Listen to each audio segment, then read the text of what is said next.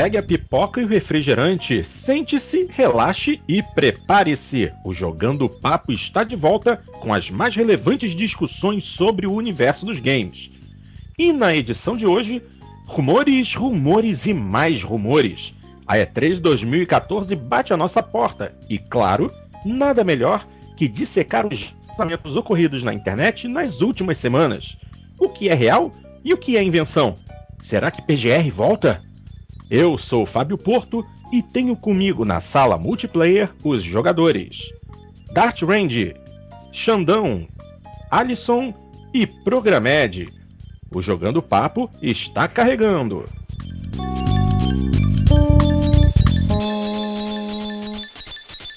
Olá, minha gente, e mais uma vez sejam bem-vindos ao Jogando Papo, o podcast onde não basta jogar, é preciso debater. Entrando no ar a edição de número 40 e, naturalmente, dou início aos trabalhos de hoje passando pela mesa redonda e perguntando aos amigos o que cada um anda jogando. Começando, claro, pelo meu querido Dart Range. E aí, o que, que anda jogando, Dart? Vigia cachorros, cuida cachorros. Na verdade, você abriu um pet shop, né, cara? É. lava cachorro. Cuida cachorro, lava cachorro, vigia cachorro. É.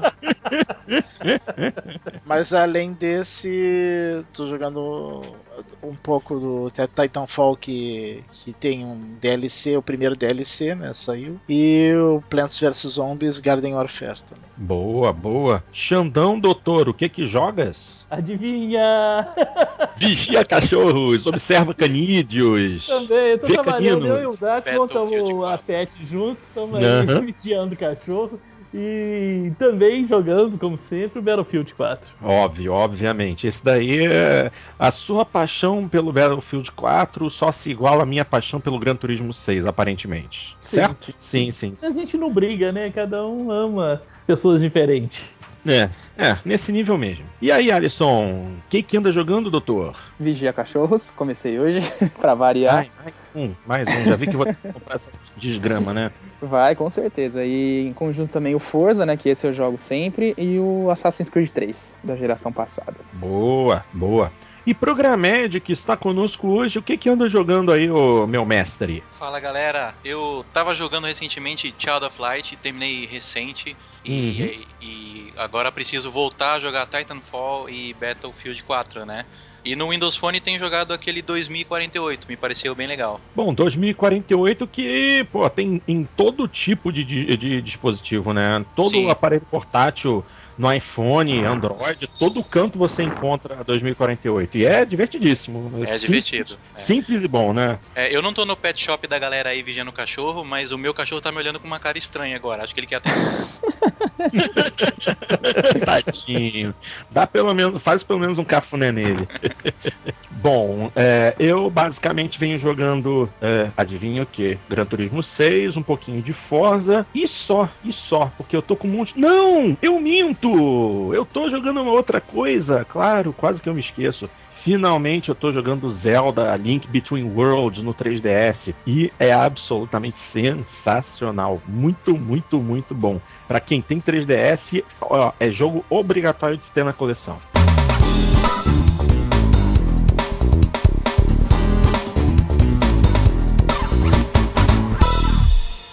Muito bem, vamos agir. Como eu disse no início, rumores, rumores e mais rumores. Porque afinal de contas, na internet, nada é secreto. Tudo vaza, tudo vaza. Que nem bebê, sempre vaza. Não, mas eu já ia soltar uma piada mais pesada, né? Mas deixa pra lá, deixa pra lá. Ah, exatamente, nada dura, nenhum segredo dura muito tempo na internet. E obviamente informações sobre o que iria rolar de interessante, ou ah, o que iria não, o que vai rolar de interessante durante as apresentações da E3 de 2014 acabou aparecendo na grande rede. Claro que a lista é sempre muito grande e a gente de cara já descarta os suspeitos usuais. Afinal, quem é que não teve a apresentação no ano passado e não vai ter a apresentação esse ano? Opa, Nintendo. Nintendo. E acertaram. Pipoca bilu pra todo mundo. Este ano a gente vai estar não tendo conferência da Nintendo. É. A- Isso, Por isso. isso, Nintendo, continuamos não entendendo. Exatamente.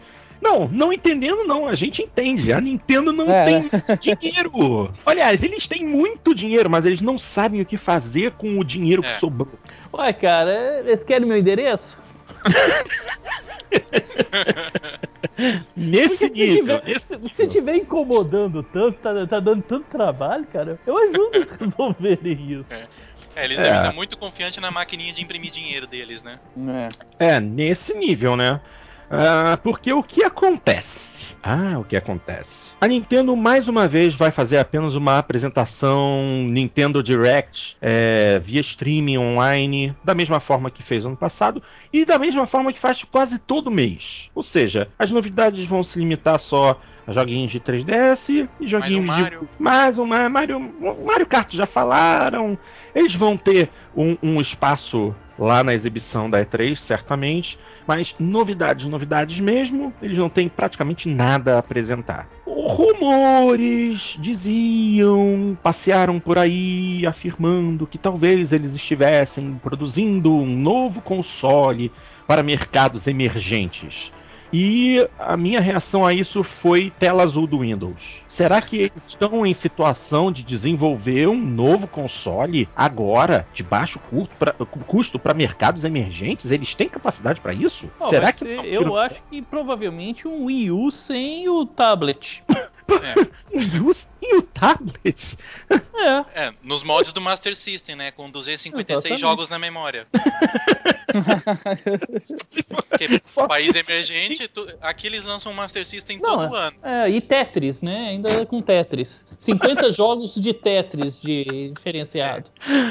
mais ou menos nesse nível. Não, brincadeira, gente, mas falando sério agora. Qual é a necessidade de um console para mercados emergentes se os próprios consoles que eles têm não dão conta do recado? O, o Nintendo 3DS não é assim, ele é um produto relativamente barato nos, nos seus países de grande venda, Estados Unidos Japão, e nos países da Europa. Ele não é um console caro, por assim se dizer. Mas será que realmente se precisa de um, de um console para ligar na TV só para atender um mercado que tá buscando novidade? Aliás, nem digo buscando novidade, buscando algo mais barato. Ele concorreria contra o quê? PlayStation 2? Ou IA. contra o Uia? Pelo amor de Deus. Só se for. Só se foi. v- v- Vão ser jogos completamente novos? Vai ser só jogo novo? Eles vão. Esse console vai rodar jogos de um- alguma outra plataforma? Já pensou ser um, um console que você liga na TV pra jogar os jogos do 3DS? Obviamente em 2D? É, eles têm margem pra É. surpre- margem para surpreender a gente ainda. Mas eu coisa. acho que enquanto eles não entregarem um, um Zelda com aqueles gráficos da Tech Demo, eles têm, têm uma responsabilidade aí pra cumprir. É. Você acabou de falar tudo. Você acabou de falar tudo. Eu honestamente acho que no dia que lançarem aquele Zelda, o Wii U pode ter um belo aumento de vendas. Claro Sim, que não vai ser aquilo. Oh, agora eu tenho que comprar um Wii U. Mas muita gente até hoje se prende, se agarra a Zelda como se fosse a salvação da lavoura. Sim. Então existe a grande possibilidade de um Zelda realmente fazer a diferença pro Wii U. E aquela tech demo que eles mostraram no lançamento do console realmente impressionou. Aquela Tech Demo era linda mesmo. Linda demais. Se eles conseguirem realmente produzir um Zelda naquele nível, talvez o Wii U ainda tenha chance. E basicamente Nintendo é só isso que se tem pra falar mesmo, infelizmente. Obviamente as grandes duas empresas que dominam a nova geração, que ainda tem gente que diz que o Wii U não é nova geração, né? Obviamente Microsoft e Sony tiveram alguns bons vazamentos de informação. Então, vamos aqui pela lista. Preparei uma listinha aqui de tudo que apareceu de interessante e eu vou pedir para que os meus colegas debatam a respeito rapidamente, porque é coisa pra caramba e se ficar perdendo muito tempo, esse programa vai ter 4 horas e meia de duração. E não queremos mais isso, certo? Certo. Tá bom então, vamos lá. Começando com a Microsoft, ah, o primeiro vazamento seria que Rise 2 está em desenvolvimento e será mostrado durante o- o- a conferência da empresa em tempo real. Deixa de falar a respeito do período de Roma e entra um, um ambiente medieval com mais liberdade de exploração e um sistema de combate melhorado, que visualmente é, não dá para acreditar na qualidade de tão bonito e não há uma data de lançamento, embora possa acontecer no final de 2016. Mas espera aí, a gente está em 2014, mais dois anos e já vão mostrar real time? Será que isso é possível para essa E3? É, até mesmo para deixar o título em evidência, né? Nada melhor do falar de um título que foi é uma tech demo, né? Extremamente muito bonito, mas é um jogo simplificado. Uhum. Né? Manter ele em evidência. Agora o, o Rise 2 vai ser maior, melhor e com mais é, vilões, né? Você não vai matar mais só o gordinho de barbicha. Vai ter outros também. o gordinho, gordinho sem barbicha agora. Agora o gordinho sem barbicha, né? Ou então aquele negócio, né? Você distinguir um vilão do outro pela tanga, né, Programédio? É, é, o gordinho de tanga vermelha é mais perigoso, causa mais dano. É, o do tanga marrom é mais fácil de matar. Ai, ai. É, só rindo, só rindo. É. Em seguida, uh, o outro vazamento. E opa, esse interessa finalmente. Forza Horizon 2, com lançamento previsto para outubro deste ano. Novamente, uma produção conjunta da Tantan e da Playground Games. Será um mundo aberto também, só que dessa vez vai ser baseado em Louisiana, Mississippi, Novo México, Texas e Arkansas com ciclo de noite completo e não apenas isso, mas também variações climáticas. Opa, chuva, neve, é bom, é, e... é, eu acho que isso é tudo que a gente sempre pediu do Forza, né? Não, não. O que eu pedi, o que eu pedi eles não atenderam, que é um multiplayer de mundo aberto com eu jogando os meus amigos e tráfego no meio do caminho para atrapalhar. Isso aí é que eu é. quero. Isso é que eu quero. Só para só para completar você essa informação. Que você tá pedindo demais já da Nintendo, já tá assustou tanto. Ele tá pedindo Need for Speed. É, não, é isso aí que eu quero mesmo. Só, só para completar a informação do Forza Horizon, é, estima-se 80 horas de jogo apenas no modo single player. Fantástico. É, e pela região que o jogo se passa, né, bem country, a gente espera aí uns cenários bem bonitos, hein? Sim. É, e o, e o Forza Horizon 1, ele foi um jogo muito bom, mas ele é relativamente curto para um, pra um jogo de corrida de mundo aberto. Não se teve muita dificuldade de terminar os, todos os eventos dele. Sim, é bem rápido. Inclusive, a gente toma com base o, o TDU mesmo, né? A gente gastava 100 horas fácil naquele jogo. É, no... só passeando. Só passeando. Exato. Sem função, sem, sem, sem fazer missão, sem nada. Era só curtir mesmo os visuais, experimentar os carros. Se a gente tiver um outro TDU, oh, nossa, muita, muita esperança em Forza Horizon 2. É, para mim é um dos títulos que eu mais aguardo. Tava esperando, tô esperando muito ainda. Sem dúvida. Próxima informação que vazou aparentemente seria que a, a 343 Industries deve demonstrar finalmente Halo 2 Anniversary, que é um, um, remake visual completo do Halo 2 original, do, do Xbox caixão, incluindo, obviamente, multiplayer.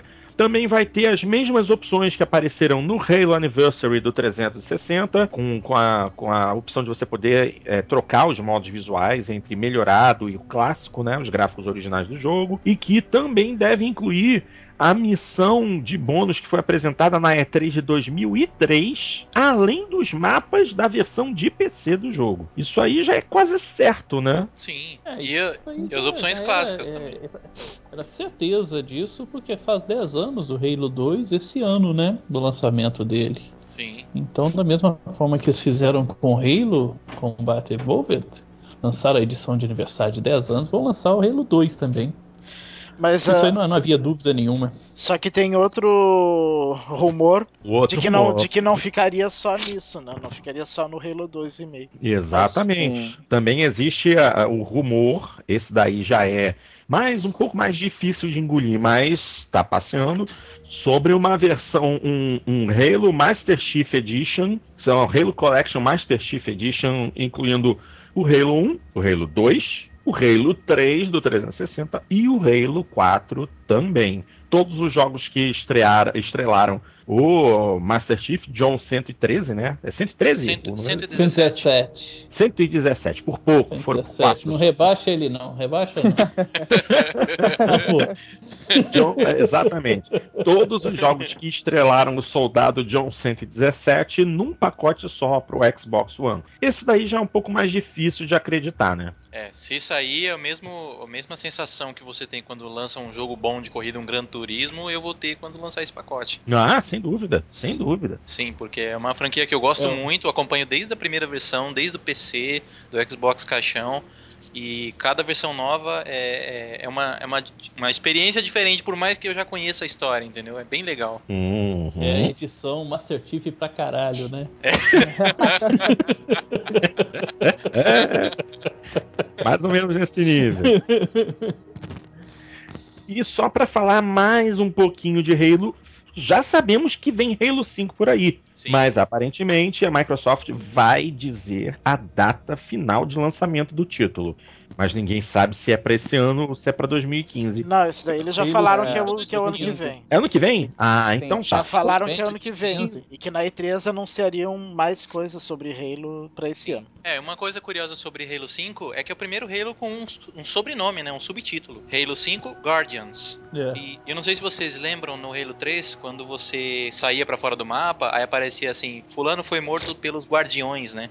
Então a gente Sim. imagina que em Halo 5 tenha muito mais Forerunners do que a gente já teve em todos os outros jogos, né? É, no Halo 4 já apareceu bastante, né? Sim, mas no Halo 4 era aquela versão distorcida dos Forerunners, né? Os, os. Como é que chama? Prometheans, né? É. É. Ah, sim, é. Agora talvez apareça mais aqueles guardiões que a gente via voando lá na, na biblioteca do primeiro Halo, no Halo Wars, mais maquinário dos Forerunners. Ah, entendi, entendi. Ok, vamos, vamos em frente. É, próximo rumor. Opa, a Rare está preparando um reboot de Battletoads e Perfect Dark. Opa, isso é interessante. Ah, Battletoads seria inicialmente um título apenas para download, mais ou menos ao estilo de Killer Instinct, ah, e que rodaria a 60 frames por segundo travado. O E Nilson a- comemora. O Nilson comemora, certamente. Ah, não E- só ele, eu também. O jogo que eu joguei, viu? Putz grila. Ele, ele. Não, e era muito difícil, cara. É. Era muito difícil. Eu tenho muita curiosidade de saber como que, as, que, Sabe que, que eles eu vão não- fazer com o Battletoads agora. Será que eles vão manter a mesma estrutura de progressão lateral? Ou Sabe vão... que eu não me lembro desse jogo? Eu acho que eu não joguei na época. Herege. Não me É, lembro. Ele era pra qual console? Eu joguei ele acho que no Super NES. Super NES, Super Ah, Nintendo. Sim, Super NES. NES. E tem que ser naquele Não, estilo, né. Xandão? Tem que me ser, você chegar no final, você ganha uma conquista, né? De mil pontos. Terminou o jogo. Exatamente. Esse, esse é aquele que só tem que ter uma conquista. Chegou no final, mil pontos. Por Nossa. Tem que ser E difícil. morreu. é, é, não, duas conquistas, né? Uma de mil pontos, outra de zero pontos, né? Se você morrer mais de mil vezes durante o jogo, você ganha de zero pontos. Garanto que todo mundo aqui vai ter ela. Era difícil aquele jogo. Ai, Dava ai. muita raiva, Mas cara. agora o- joguinho que deu raiva. O Perfect Dark, por mim, não precisava. p- Podia continuar Ah. enterrado lá. Ah, Não, eu mas já peraí. concordo. O Perfect Dark Zero no 360 eu achei muito chato. Mas o Não, Perfect mas Dark calma. Zero era um spin-off, não, não fazia. O Perfect Dark é, é um jogo clássico, Dark. É. Sim, E eu o acho que tá seria se- uma boa. É, e o que tá se falando aqui é que Perfect Dark seria relançado como um jogo de aventura em terceira pessoa, ao estilo Uncharted. Agora, Ah, isso eu já não sim. sei o que pode virar. Viu? É uma mudança de paradigma. Realmente aí pode ser alguma novidade interessante, certo? Ou o enterro da série de vez. É. Se bem, que, se bem que todo jogo de espião que fez sucesso é em terceira pessoa, né? Não necessariamente. Não necessariamente. Não? Tirando o GoldenEye, claro. Ah, viu? Ah. É, era o que eu ia falar. o próximo rumor fala de um possível novo jogo produzido pela Epic Games, baseado na demo Samaritan apresentada em 2012, e que esse título seria exclusivo do Xbox One, já que a Microsoft será quem vai publicar. E possivelmente o, o jogo com o visual mais bonito dessa nova geração. É... Até então, né? Até então. É. Esse, esse tipo de informação é muito duvidoso. Ou seja, falou, falou, falou e não disse nada, né? É muito vaga. Não... Exatamente. Falou, falou e não deu informação nenhuma. Mas como é vazamento, entendeu? Não é nada oficial, a gente até releva. vazamento estrategicamente colocado, né? É. Exato. Exatamente. Vazamento estrategicamente colocado. Uh, seguindo em frente, a Good Science Studios, que é uma das produtoras que ajudou a criar o Kinect Adventures, né? É, deverá mostrar um novo jogo que é somente para Kinect, óbvio, chamado Echo Black. Um, é um jogo de aventura em que o, o jogador vai tra traçar o seu, o, o, seu caminho no jogo através de ecolocalização. Uh, que a, a, vibração do mundo é, será alterado, alterada de acordo com a inclinação. Uh, aliás, desculpa, inclinação não. Com a tonalidade, com o volume e a localização do, da voz dos jogadores no ambiente de jogo. É. Isso, vai, isso vai dar merda. É, você sabe quando você escuta um negócio assim, você não consegue acreditar que vai sair alguma coisa de útil nisso? Imagina a galera jogando na, na, sua sala de casa gritando pra TV. Ah! ah! É. Vai ter muita reclamação nos condomínios. E agora, como é que fica é, a situação, né? Ah, um jogo só pra Kinect e o Kinect deixou de ser um periférico essencial do, do console. Exato. Né? Esse deve estar super feliz com a Microsoft. A, a Harmonix deve estar muito feliz. Acho que até. Acho que será que eles vão realmente apresentar esse jogo? Bom, Bom eu acho a gente está sim. falando de a gente está falando de rumores, lembre-se é, disso. É, esse rumor seria como aquele, aquela primeira apresentação do primeiro Kinect, onde o cara pintava na tela, né, com aquelas jogava tinta, ah, é, montava é. o elefante, um negócio extremamente conceitual que não serviu para nada. Exatamente. Ou então daquele menininho que aparecia, né? É. Esqueci até o nome do o menininho Milo. lá, que você conversa, é o Milo, você conversava Milo. com ele, é, interagia. O cachorro do máscara, né? Era o seu Tamagotchi na televisão, né? É, que enterraram o Milo, né? Sim. É. É, Milo, infelizmente, tadinho. ai, ai. Nath Bom, morto, né? Nath morto.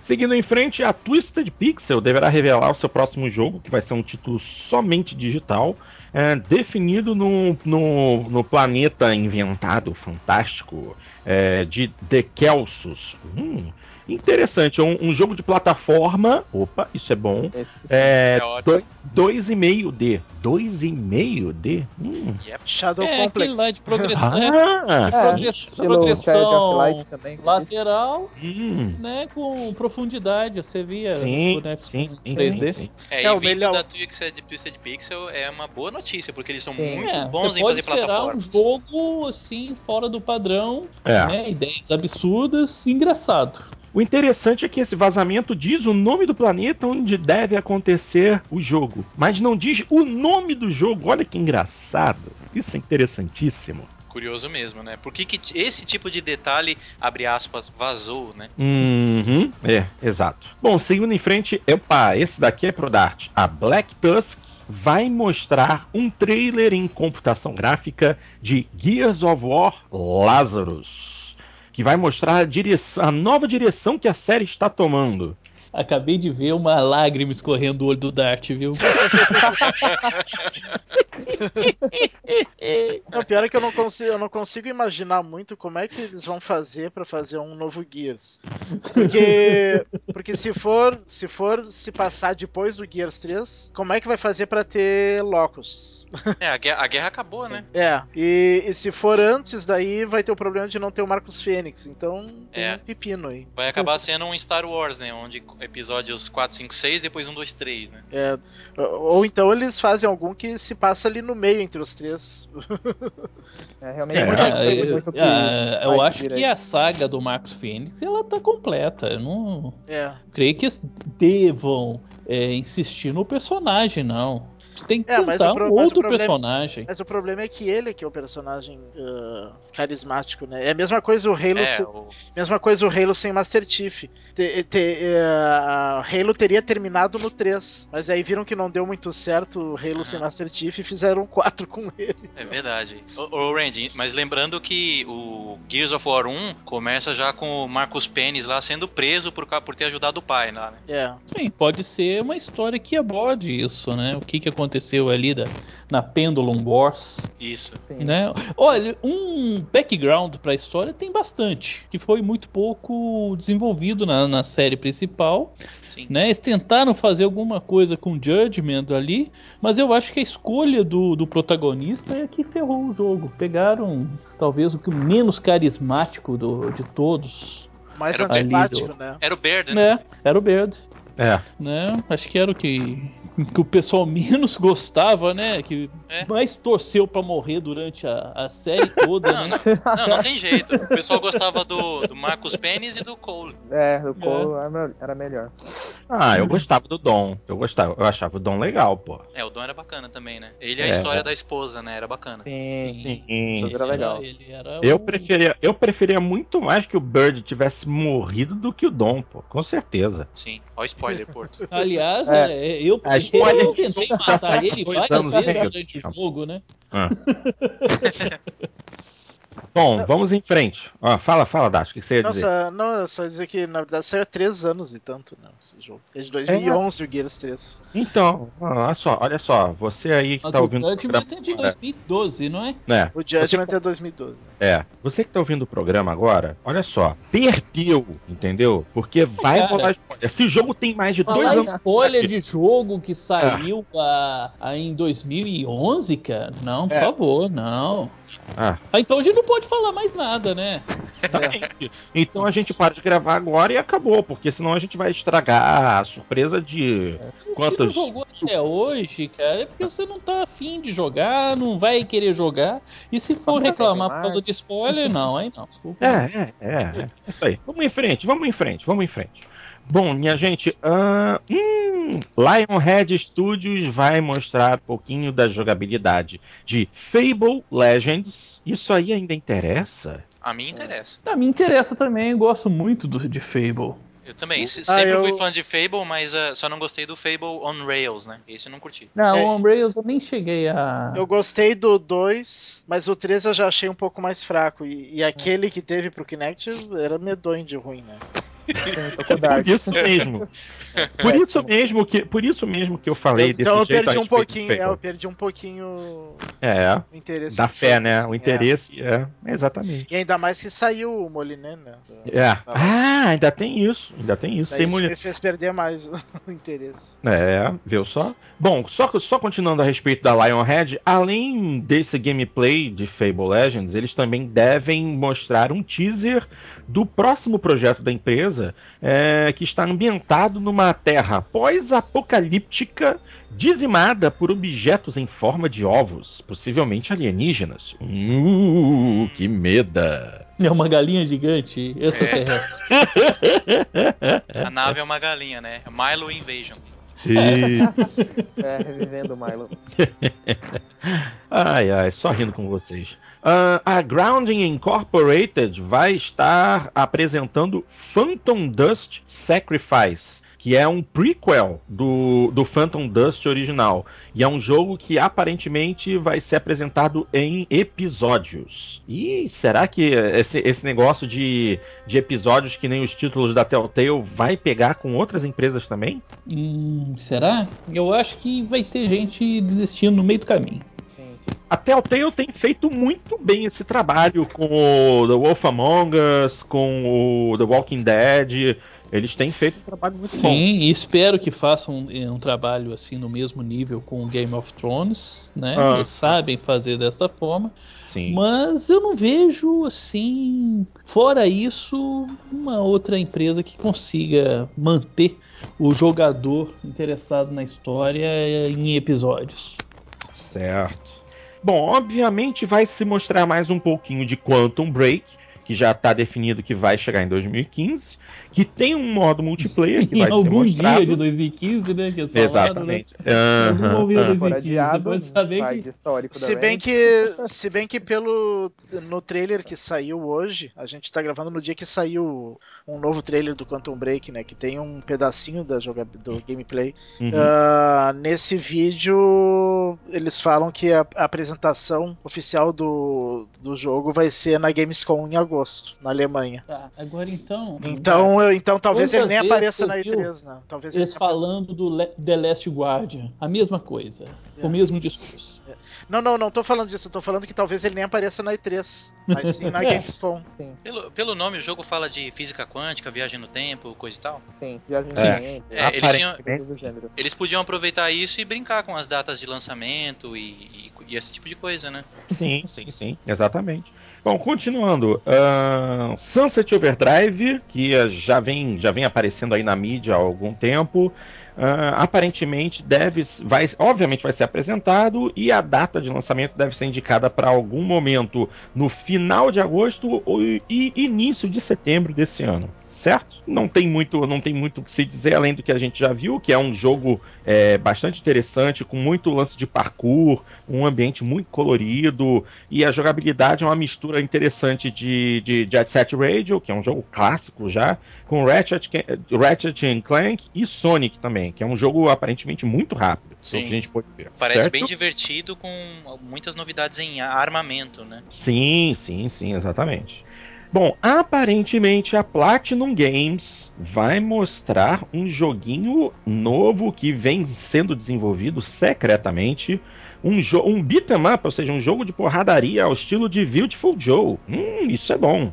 O título, o codinome do jogo é Rug Puddle e é ah, parte de um, um acordo de publicação de jogos com a Microsoft, que também deverá lançar mais títulos da Platinum no futuro. Opa, será que isso aí é uma indicação de algo exclusivo para o Xbox One? Hum, seria É, bom. e, a Platinum eu acho um- uma produtora excelente. Ela é do Shinji Mikami, né? Sim, sim, sim. né? Então, o cara, o Shinji Mikami, ele é responsável por um dos, pelo vários jogos memoráveis, né? Ele é Resident Evil, o aquele do, do Dante, né? O, Inferno de agora Dante. esqueci. Não, não. Não, o De- Devil May Cry. É o Devil May Cry. Devil May Cry, sim. né? Então, os jogos deles são são A Platinum muito não é a do Vanquish também? do Vanquish, da Baioneta, sim. Isso, Ou seja, isso, são, isso, isso. são jogos ah, assim, excepcionais, tanto em qualidade quanto também em temática. Foge muito do lugar comum os jogos da Platinum. Então, se for uma coisa assim, a, a indicar alguma exclusividade com, com a Microsoft, é bola dentro. É, exatamente, porque a exclusividade de Bayonetta 2 com o Wii U é uma bola muito fora. Muito É, fora. foi um eu quero contra, né? Bayonetta 2. Eu quero gol Bayonetta contra. 2. Porra, eu não quero comprar um Wii U só por causa de Bayonetta e Sonic Lost World. É sacanagem. Ficar tranquilo que vai sair um Bayonetta 3 ou então uma Bayonetta Evolved, alguma coisa assim para os consoles. Bayonetta Ah, Definitive Edition. Me- mesmo, É. mesmo o Bayonetta 2, duvido que fique muito tempo exclusivo no, no, no Wii É, também, também Sim, duvido. já, já passa pros consoles. Porque não, nova porque, não vai, porque não vai vender muito, né? No Wii. U. É, oremos, oremos. Bom, um, um, um é, cadê? Assim, um estúdio chamado Leap Experience Pioneers vai apresentar um jogo que parece ser um híbrido de third-person shooter e RPG num universo de ficção científica é, que parece, parece ser muito inspirado em Mass Effect. Opa, isso aí. Ou seja, vai, vai lançar um clone de Mass Effect. É, um Flappy Bird.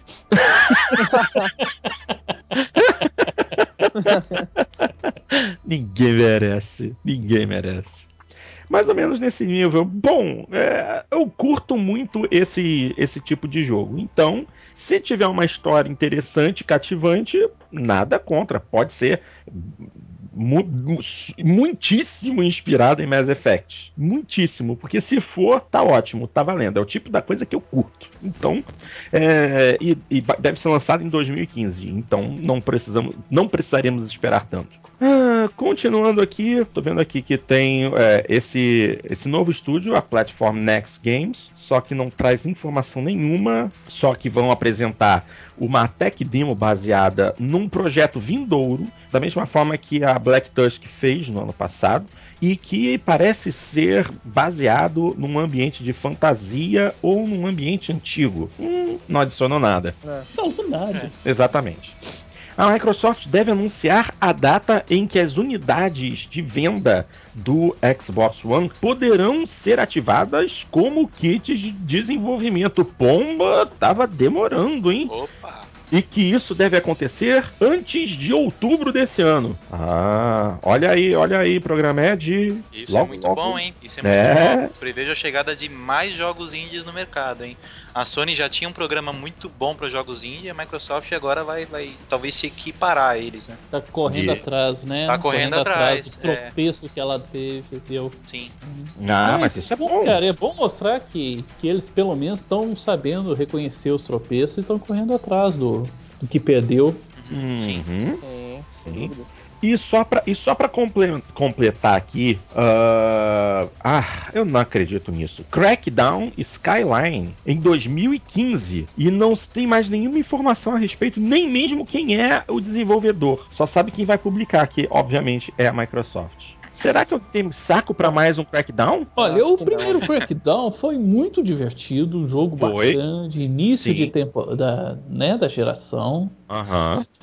Né, é um jogo, sim, que era, era muito bacana. Né? Aí Sem lançaram um, um segundo Crackdown que nada acrescentou, muito pelo contrário, né? Até tornou-se até mais chato.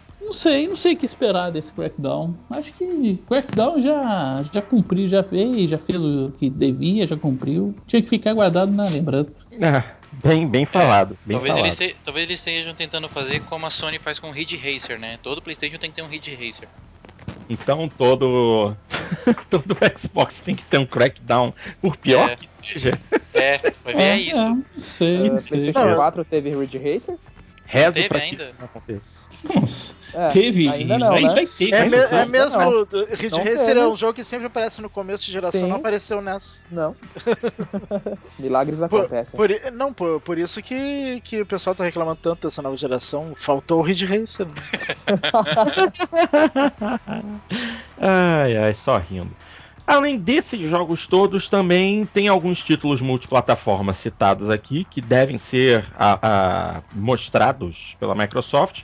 Uh, o primeiro deles é The Division, e a informação que chega é que o Xbox One agora é a plataforma principal desse título. Obviamente, o próximo Call of Duty, Fallout Ou 4. seja, The Division, a, o Xbox One é a plataforma de desenvolvimento do jogo. Sim, é a plataforma né? de... Depois ele vai ser portado aos outros jogos conforme Exatamente. É, Agora, exatamente. esse aí eu, esse aí eu, esse aí eu não Fala. acredito muito que seja verdade. Será? Todo mundo, tá, todo mundo tá usando que seja a plataforma principal de desenvolvimento Xbox One. Tudo que é jogo multiplataforma tá sendo o PS4. Por que, que eles iam na contramão?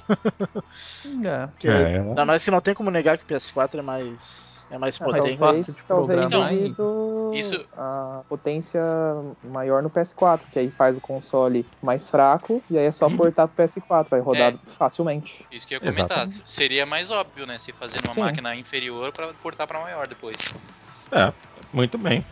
Ah, então, só para só concluir aqui, falam de The Division, falam do próximo COD, Fallout 4. Também deve ser apresentado um título da Electronic Arts que não foi especificado e que todos esses jogos que foram comentados deverão ter conteúdo DLC exclusivo ou daquele tipo que vai, vai ser exclusivo por um tempo. Tudo temporariamente, é. É. um mês antes de. É, de é tempo, exclusividade temporária. É. é. Ninguém merece, né? Ah, pois é. Pois é. É, guerrinha chata isso, né? Ah, é, eu tenho o meu antes do que você, é. Nada que realmente é. justifique a compra de um, de um Xbox One. É, é. Eu vou ter os DLCs primeiro. Exatamente. Bom, galera, antes da gente continuar, é, e agora a gente vai falar dos vazamentos da Sony, é, eu dou as boas-vindas para mais um jogador que acaba de aparecer aqui um pouquinho atrasado, o nosso querido Celso O'Donnell. E aí, doutor, tá por aí? Fala alguma coisa? Boa noite, pessoal. Boa noite, colegas aí. Boa noite, pessoal. Ouvinte aí do Jogando Papo. É, desculpa o atraso, né? E se eu puder já, já me meter no meio da conversa, se vocês não se incomodarem antes da gente pular para a Sony, eu não claro, ouvi não. o que foi falado, então se eu repetir alguma coisa eu peço desculpas. Uhum. Mas eu vou falar e, e, já vou e já vou dar, dar, um tiro em três aí de uma vez. Fábio eu tô Porto, fora. Fábio ah. Porto, Dart e DW, tá? Ah. Na, na, edição passada vocês falaram que essa é três, vocês estão meio man, não estão muito excited. Eu estou explodindo é, de ansiedade para essa, pra essa E3. Menina, meu Deus do céu, ele tá demais. Conta mais, menina. Eu virei uma poça. Não, mas eu vou falar por quê, cara, que eu tô explodindo de ansiedade. Porque yeah. ano passado, na E3, é, aconteceu uma coisa que eu nunca vi antes, cara. É, a E3, por muitos anos, ela foi simplesmente um lugar onde a Sony chegava, apresentava o dela, a Microsoft chegava, apresentava o dela. Na E3 passada, houve um, um, um onslaught, eu esqueci o nome hum. dessa palavra. Aconteceu um, um massacre, é, mas não porque um produto era melhor que o outro, mas porque, como a Microsoft apresentou muito mal o produto dela, e a Sony não fez nada demais, a Sony só apresentou um produto decentemente em termos de marketing. Uh, mas aproveitou e deu duas pauladas na Microsoft que foram épicas, né? Que foi o preço do console mais o, o uh, aquela, aquele videozinho gozando a Microsoft é, em relação a, a... Isso, então assim, aquilo para mim foi épico, cara. Eu ri horrores, eu achei o máximo e me lembrou muito, muito daquela época da Nintendo versus a, o Sega, sabe? Aquela guerra de videogames que no fundo, no fundo é uma palhaçada, mas e que tem aquele fanboyismo desnecessário, mas por conta disso, por conta da Sony ter, isso é um termo americano que eu vou traduzir muito mal, mas ela uh, ela ela tirou o sangue primeiro ali, a, a, no caso a Sony, né? Ah, ela tá, ela first blood. Huh? É, True First Blood, é isso que eu tô querendo dizer. Como ela fez isso, eu tô muito ansioso, ainda mais pelas medidas que a Microsoft tomou recentemente, que não foram tão populares, mas eu achei o máximo, que é você tirar tirar o Kinect, de, é, de deixar o preço compatível com o, o, o, com o sistema da, da Sony, eu tô assim, eu estou muito ansioso para ver, é, e agora a, a, a, Microsoft, não a Microsoft, mas a, o, Xbox em si, com uma nova direção, com uma E3 chamada It's All About the Games, eu tô muito ansioso para ver que tipo de estratégia eles vão colocar na mesa. É, eles mesmo como plataforma e de repente trazer trazer o, o, o, uma postura mais agressiva até em relação à Sony, né? E, e para ambas as, as a, a, a Sony e a Microsoft, é, fica uma coisa interessante, porque eu estava pensando esses dias o seguinte, pessoal. Vocês, eu acredito que se não houvesse a possibilidade de você ficar patching um videogame uh, é, continuamente, para mim a nova geração só ia ser lançada no holiday desse ano, agora, em outubro, novembro. Porque agora parece, na minha cabeça, eu estou começando a sentir que os videogames novos realmente estão chegando. Porque esse primeiro ano foi de. foi beta, é, foi beta para os dois, né? Tanto para Sony quanto para Microsoft. Então, já, já, já chamei os três pra porrada. O DW eu sei que não tá aí hoje, mas já chamei os três pra porrada. Eu acho que vocês estão loucos de não estarem muito ansiosos pela E3. Eu acho só por isso, mais 200 coisas que eu, que eu, eu vou, falando aí junto com vocês, mas só por essa cena é, particular eu tô assim, cara, essa E3 vai ser o máximo. E, e é isso. Pronto, comecei. Mas sabe por que, que, sabe por que, que a gente discutiu a respeito da E3 não ser lá tudo isso que está se pintando? É justamente por causa disso que você acabou de falar. Os consoles, pô, caminhou praticamente, já, já vai caminhar um ano. No final desse ano, setembro, outubro, novembro, os consoles já vão estar completando seu primeiro ano de lançamento e não teve nada de grandioso, nada daqui, nada que dissesse assim, porra, eu tenho que comprar esse console. O, o povo comprou os, os, aparelhos simplesmente porque não tinha mais nada para jogar no 360 no Play 3. E eles acharam, pô, se eu comprar, vai ter alguma coisa. Compraram. E não tem. E a grande maioria dos jogos que vão ser apresentados agora pô, é só jogo pra 2015. Uma meia dúzia vai ser esse ano. Então, é, é por isso que a gente ah, tá assim. Eu... hum, será que essa E3 vai ser tão boa? Pô, pode mostrar muita coisa, vai mostrar novas franquias, vai ser legal. Vai ser legal. Mas não vai ser aquilo porra, cacete, esse final de ano eu vou estar tá jogando coisa nova do cacete. Não vai, não vai. Porque o que vai ser apresentado de bom, de grande, que vai impressionar visualmente, só vai aparecer em 2015. Bom, é, aí eu, aí eu concordo. Chamo... Porque eu lembro quando o 13 lançaram em 2005, só foi aparecer um título realmente de nova geração em novembro de 2006, primeiro Gears of War. Então eu acho que ainda tá dentro do, do certo limite de novidade aí. Eu acho que é, pode ser que venha algum título mais é, que tem um destaque grande no final desse ano, pode ser um, no máximo dois, talvez um de cada plataforma, mas acho que já é aí que começa a dar um fôlego. Agora, o ano que vem, com certeza, a gente vai ter muita coisa.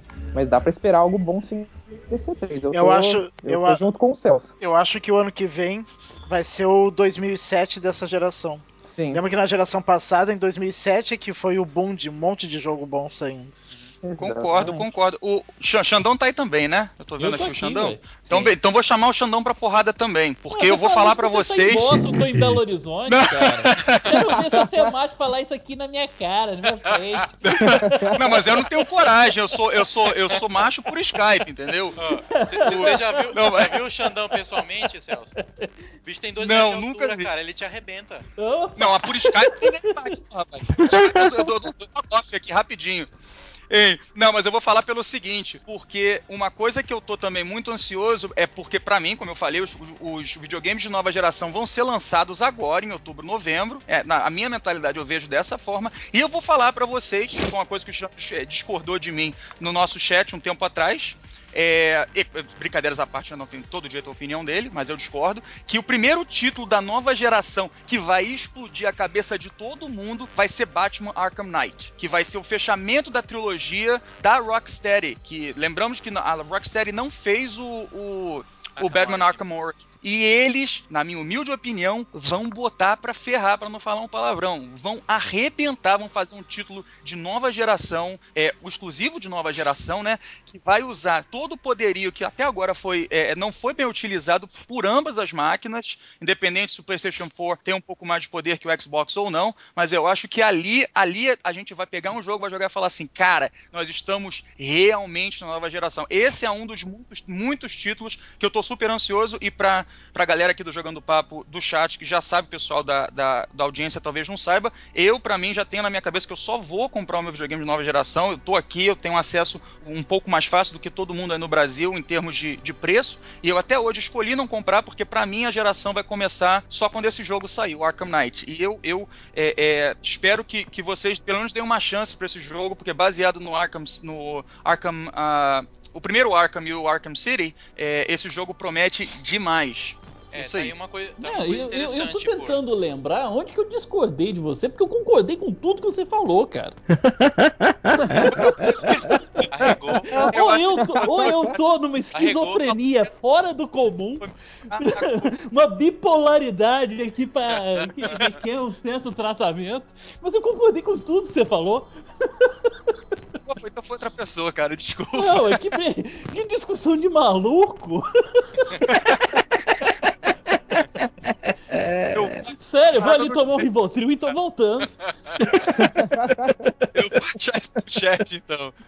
Mas, mas se, se, se, eu me enganei, eu peço desculpas. Mas eu, alguém, alguém no chat discordou comigo e falou assim: ah, não, Celso, realmente, pô, o Arkham Origin já foi fraco e tudo. Eu falei, pô, brother, nada a ver, cara. É outra pegada, é a Rocksteady que tá fazendo, tá fechando a trilogia deles. O que é outra coisa que você tem que reconhecer que, tipo assim, você tem que ter muita. É, é, é, é, você tem que ser muito foda pra falar assim: eu tô, eu tô numa franchise que tá fazendo uma grana do cacete, eu vou fechar essa trilogia. Eu vou fechar, eu vou fazer o início, meio, fim e acabou. Eu vou partir pra outra coisa. Então, isso é outro motivo pelo qual eu, eu, eu levo muita fé que a Rocksteady vai fazer um trabalho assim, único, único de nova geração. É, a, a já fez um trabalho único com o Batman. Ela foi a primeira empresa que conseguiu realmente levar um super-herói para os videogames e de forma sim. assim fantástica. Em todos os aspectos de jogabilidade, de história, de gráfico, tudo ela foi de ponta com o lançamento do, do Batman Arkham Asylum, né? Sim. Então eu acho que ela vai matar a pau agora e fechar essa que vai ficar uma história O, o, esse o Batman da, da Rocksteady. Qual a previsão do, do jogo pra sair? É agosto. Não, outubro, ah, né? Outubro, não, desse outubro ano. ou novembro. É outubro, é isso é. mesmo. É, outubro é esse, desse ano. E esse é, jogo é tá uma coisa. Esse jogo tem uma coisa interessante, que é um dos mais falados do que não é rumor pra E3, né? Então ele, é. deve, ele deve aparecer na E3 também. Uh, talvez jogável, a gente, inclusive, né? É, jogável. Talvez é, a gente duvide um pouco do, do Battlefield Hardline, mas o, Barkham, o Batman Arkham Knight, esse vai aparecer com certeza e vai bombar. Esse é como o Celso falou, esse jogo tá muito aguardado mesmo. Sim, sim. Exatamente. Bom, a gente ainda vai falar da Sony, mas que bom que o Celso chegou porque eu quero que ele passe a notícia para vocês. Eu não aguento mais guardar segredo, e eu já estou sob NDA desde o início do mês. Eu não aguento mais. Então eu vou pedir para que o próprio Celso abra a boca e fale. Você é, tem já... como, Celso? Porque se é não falar, sequência. você entrega nessa, né, pô? É. eu não sou bom para guardar segredos, mas como o Celso é do Meia e quem é do Meia não bobeia, eu, eu tive grande consideração por ele, só que não dá mais.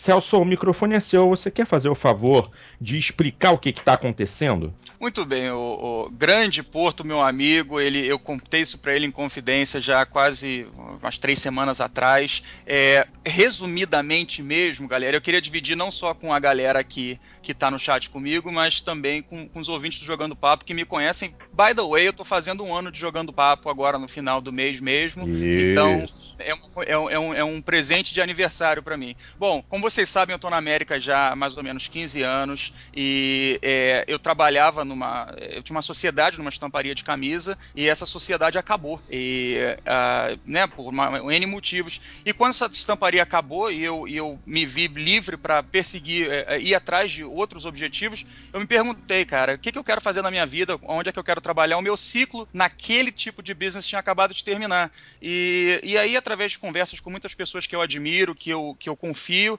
eu descobri que, uh, que eu queria trabalhar com uma coisa que eu amo. E se vocês já ligaram uma coisa na outra, eu amo videogame. E fazer parte do Jogando Papo é, também me, me, me, me, fez pensar o quanto eu gosto de estar de tá nesse mundo, de estar tá interagindo uh, com, com uma coisa que eu amo tanto, que são videogames. Então, acabou a enrolação. A notícia é a seguinte: então, uh, a partir de janeiro, eu comecei a mandar currículos para Deus e o mundo é, e tomei um monte de não na cara até o momento que alguém disse sim. E alguém falou ainda há pouco que eu estou em Boston. Eu não estou mais em Boston. Eu estou, nesse momento, falando com vocês de um hotel vagabundo no Texas. E desde o dia 27 eu fui contratado pela Blizzard Entertainment. Oh, e eu faço opa, parte da staff opa. deles agora, é, trabalhando como título de Game Master Brazilian Portuguese, que é basicamente tá é, é, é, tratando dos clientes brasileiros e os americanos também, né? Quando for necessário, é, com qualquer dificuldade que eles tenham com technical service, com, uh, com customer service em geral, né? E é isso, galera. A partir de agora eu, eu tô trabalhando num, num mundo que eu amo, fazendo uma coisa que eu acho super bacana aí. O Celso agora, além de ser humilde, agora ele é humildão e trabalha na Blizzard Entertainment. Oficial. É o humildão da Blizzard. Humildão. Então é pra ti que a gente vai reclamar se tiver erro de tradução. teoricamente, teoricamente não, né? Esse não é meu departamento ainda. Mas, mas é isso, é, é a notícia Pô, parabéns, é essa. Eu, muito obrigado, cara. Muito obrigado Nossa, mesmo. Só, que, que esse parabéns, cara. É, é, merecido mesmo. É muito bom quando trabalhar numa coisa que você gosta, né? Você sabe que eu desejo para você um bem grande, né?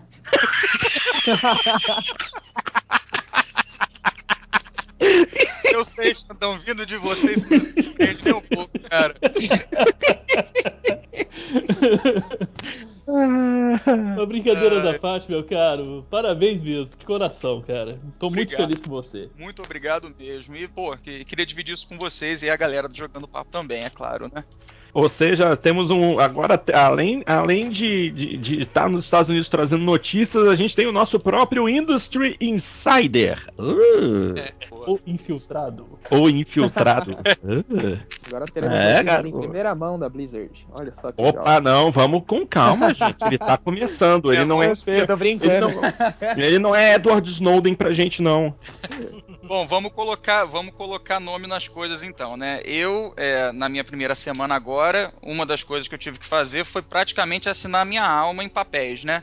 E Nossa. Então, é, obviamente, eu já estando dentro da Blizzard agora, eu, tô tendo acesso a uma série de informações de dentro da empresa, e eu conversei muito com, com alguns dos meus supervisores diretos sobre como é que fica, né? Porque eu quero continuar fazendo Jogando Papo, quero fazer projetos é, é, é, é individuais, projetos que eu gosto de videogame, de coisas que eu penso em fazer, vídeos.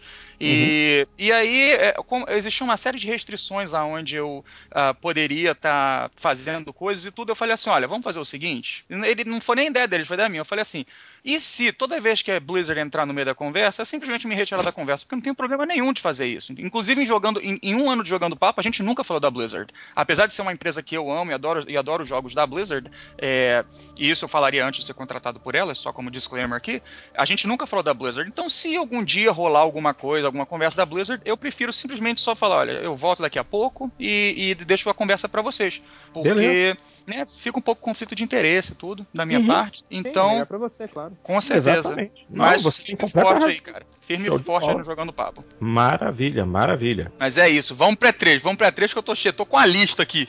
Ai, meu Deus do céu. faca nos dentes, sangue nos olhos. tô até com medo, mas vamos lá. Vamos falar agora um pouquinho de Sony e o que andou vazando aí a respeito da empresa que pode aparecer durante a apresentação. Uh, inicialmente, claro, Uncharted de PlayStation 4. Finalmente devem apresentar um trailer de mais ou menos 3 minutos com, com in-game, afinal. Chega de só trailerzinho com, com falazinha e nada de jogo. E, finalmente é, que os visuais são aparentemente sem precedentes e definirão o benchmark, o padrão que, de, de gráficos para console que deverá ser seguido. Nossa! Gente, o pessoal deve ter ah, um roteiro de, de frases de efeito, né? pra, ser usado, né? Tudo vai realmente. Cara, se tudo for verdade, meu amigo. É, acabou o mundo. É explosão atrás de explosão, é. é. Uma coisa Mas definiu não... tudo a partir de então, dois minutos depois tinha outra coisa redefinindo tudo depois, a partir de então, que três minutos depois mudou completamente. É. é tomar um Rivotril e tô voltando.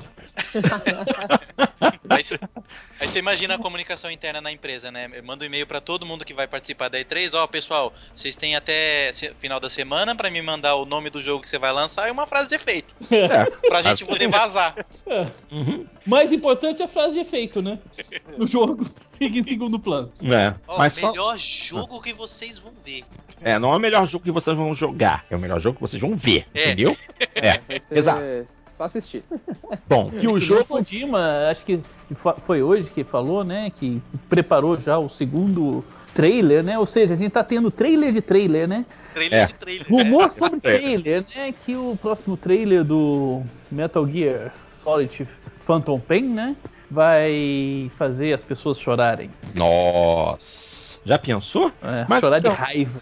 Mas só, só, pra, só pra completar aqui, gente, a respeito de Uncharted, é, aparentemente o ambiente é, do jogo vai ser um ambiente tropical e vai cobrir diferentes épocas do tempo, mesclando jogabilidade com o Nathan e não só com ele, mas também com Francis Drake, Sir Francis Drake. Opa! Hum, legal. Aí fica legal. Nathan Creed. É. Nathan Creed. Nathan Creed. é, me veio o Assassin's Creed na cabeça também. Olha, a premissa, a premissa é interessante, né? Agora, existe o que está por trás dos, do, do, do, dos panos aí, que é a Naughty Dog está passando por um período de reestruturação muito grande, ela teve é. duas demissões grandes. Uhum. Duas né? não, foram cinco. Foram cinco demissões grandes dentro dela. E as outras três, então, eu não sei quem são, mas... Sim, a, sim. A, bom, saiu, a dire... Sai, saiu o ator que, que interpreta o Nathan Drake. Hã? Saiu a diretora criativa criativa, junto com outro Isso. diretor também, que eles eram até casados, né? Então, Sim. a saída de um implicaria na saída do outro também. Uh, saiu também o compositor, né? Acho Exato. saiu o compositor.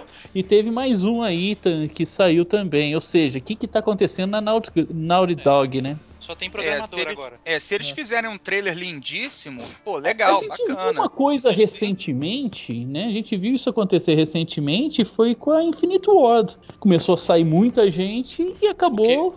O que, foi caindo. excelente pra Infinity Ward, né? Pra, pro pessoal da Respawn, né? Foi excelente para eles. É, eles montaram a empresa, né? É, e lançaram, e lançaram um produto que caiu na graça, nas graças da galera. Sim, Sim, Sim. exatamente. Né? É, mas então... o meu ponto é que realmente eu tô preocupado. É assim, essa, essa, esse momento de reestruturação durante a produção do jogo, ao, ao, ao invés de no, no, no, final do ciclo de um jogo, quando né, um jogo é pronto, é terminado, é vendido e essa reestruturação acontece, é uma coisa. Agora, a, a, a Naughty Dog parece estar tá tendo muitos problemas internos, muitos desentendimentos, tá uma vibe meio ruim lá dentro. Isso me preocupa. Assim, eu posso ver um trailer maravilhoso do Uncharted. É, e o Uncharted sempre foi uma, uma, um, um label de, de qualidade, né, dos jogos uhum. da Sony. E eu, mas eu fico muito preocupado com a história, com o gameplay, com tudo que a gente muito provavelmente não vai ver na E3. Uhum. E isso me preocupa é. muito com o Uncharted. É, pode é, ser um eu... crucial aí da franquia, né? É. Em último caso, se eles estiverem com tanto problemas assim, no máximo eles vão acabar voltando a fabricar Crash Bandicoots, né? Olha, o que não seria muito má ideia, não, cara. É. Não, não, não, é, não é verdade? Jogo, é legal. Jogo excelente do, do PlayStation 2. Então, seria ótimo ver ele voltando. É, não, não mas, eu, pre mas eu prefiro Uncharted de Last of Us. mas aí que tá, eu prefiro o Uncharted também, mas eu prefiro o Uncharted na qualidade do Uncharted 2. Ah, sim, entendeu? na qualidade. Se eles puderem porque, manter porque assim, o 3 já não teve a mesma qualidade, né? O 3 Exato, é manter a qualidade do 2 com todas as inovações next gen. Aí legal, entendeu? Mas eu tô, eu tô preocupado, a Naughty Dog tá me preocupando nesse sentido. É. Continuando, hum, a Media Molecule deve apresentar um novo título que será a pedra fundamental do bendito projeto Morpheu, que é o óculos de realidade virtual do PlayStation 4. Um jogo de criação de mundos, todo em 3D, muito bonito, muito criativo, muito divertido e que está possivelmente relacionado à, à marca registrada Entwined, que foi, é, foi registrada pela Sony é, na semana passada, inclusive. E é um título para o final de 2015, ou seja, ah, o projeto Morfeu ainda tem que dar as caras realmente com um nome definitivo para que esse jogo realmente apareça. Olha, eu acho que é difícil o projeto Morpheus ser lançado em 2015. Eu acho que ele é para 2016. Também acredito. Mas em todo caso. A minha ignorância linguística. Hum. Mas o que significaria Entwined? Celso. Seria, eu acho que entwined seria alguma coisa como enroscado, enrolado, é, embutido. Embutido, né? Perhaps. Deixa, eu tô vendo aqui, eu tô, sinceramente não sei. é, realmente, essa é uma palavra que. É, porque eu nunca, nunca tinha visto ela antes. Pra mim é uma palavra inédita. Primeira vez que eu vejo é. em algum texto em é, seria, seria Entwined seria realmente alguma coisa como enroscado. Entendeu? É, envolvido com grande proximidade. Seria o. o a, a hum. Intimamente. É. É alguma coisa. É, isso aí não dá ideia de nada, cara. Isso é, não dá ideia pro... de nada, não. Provavelmente, provavelmente eles escolheram é... esse nome justamente é porque é título uma de palavra projeto. pouco usada. É. é. é título de projeto a... só pra. Realmente que vai ser. É. Uhum. São coisas. É, seria algo como interligado ou entrelaçado. Entendeu? Entwined seria algo como entrelaçado. Inclusive porque o verbo to entwine é entrelaçar, certo? Sim. Beleza. Bom, é. olha, em relação ao, ao, ao, Morpheus, eu vou. Eu posso vou pegar uma pequena tangente aqui rápida. É, eu, eu não sei é, o quanto eles vão mostrar do Morpheus e o quanto ele vai impressionar, mas existe um primo do, do Morpheus mais velho chamado Oculus Rift. Uhum, que eu aí. tive a oportunidade de estar tá experimentando na PAX East, não tive a oportunidade até hoje de falar aqui no Jogando Papo, né? Uhum. O, eu vou falar em 20 segundos o que eu quero, que é rapidamente o seguinte: o, quando eu coloquei o Oculus Rift, quando eu tirei o Oculus Rift, a primeira coisa que eu falei é, cara, o Oculus Rift, na minha opinião, vocês podem ficar à vontade de discordar, vai hum. ser que nem um celular, cara. Você volta aí 10, 15 anos, 20 anos, sei lá, e você vê a nossa vida sem celular, e você fala assim, não, dava para viver normalmente, mas hoje em dia, se você tira um celular da nossa mão, a gente ia ficar perdido. Eu, no momento que eu tirei o Oculus Rift, foi a primeira coisa que eu falei. Eu falei, cara, daqui a alguns anos, agora, alguns anos pode ser 2020, 2025, agora eu tenho certeza que eu vou morrer, eu pretendo morrer aí em, sei lá, 2060, 2070. Eu tenho certeza que o, o, o Oculus Rift vai ser uma parte, é, é, ou uma coisa similar ao Oculus, a realidade virtual de alguma forma vai ser uma parte fundamental da nossa existência. É, eu acho que o Morpheus vai tentar ser apenas um peripheralzinho, fazer uma, uma, uma coisinha bonitinha aqui e ali. Eu acho que não vai para frente. Provavelmente a Microsoft deve, por necessidade, ter que, ter, ter, que apresentar algum nome, alguma coisa também nesse sentido. Mas eu não acho que o Morpheus vai fazer mais do que um barulhinho e bobo. É, posso estar muito enganado, mas eu acho que é isso. Não tinha um codinome da Microsoft é, Fortaleza ou algo do gênero? Nunca ouvi, não, cara. Nunca, nunca ouvi tinha, tinha um codinome aí, outro codinome em português, né? Uhum. É uma cidade e... brasileira também, acho é, que é Fortaleza. É. Sim, Fortaleza, Ceará, terra de Janinha. Sim, Sim era Sim da mesma forma que eles escolheram Natal como codinome é. do outro projeto, eu ouvi um rumor, não lembro quando, acho que foi no começo do ano, sobre um outro codinome da Microsoft, é, Fortaleza, de algum outro projeto. Talvez é, seja um óculos de um, realidade virtual. Sim, tinha surgido também. algo do gênero mesmo, eu lembro. Quem sabe eles já projeto. não até aparece algo na E3 aí. Uhum. É, vamos ver. Eu queria ver eles colocarem um nome assim inusitado, tipo um projeto Jericoacoara. Queria ver eles falarem imagina, imagina os gringos é, falando. Já que a gente tá colocando os nomes assim, não vai ter ninguém com esse projeto Jericoacoara. Não, é só pega os bairros de São Paulo, Projeto Itaim Bibi. São Itaim Paulo imagina, os, imagina os gringos pronunciando Bibi. É. é. Ai, ai. Bom, o próximo, o próximo rumor, eu honestamente duvido muito, que seria de Gran Turismo 6 no PlayStation 4 rodando travado em 1080p 60 quadros por segundo. Uh, não. Mas ele não já é. não é assim no, no, PlayStation 3? Ele não é 1080p ele, e 80p? Bom, ele tenta, ele tenta, mas não consegue. 1080p ele é 60 quadros por segundo em raras ocasiões raras eu ocasiões. Acho, não, mas isso Quando ele chega a 60.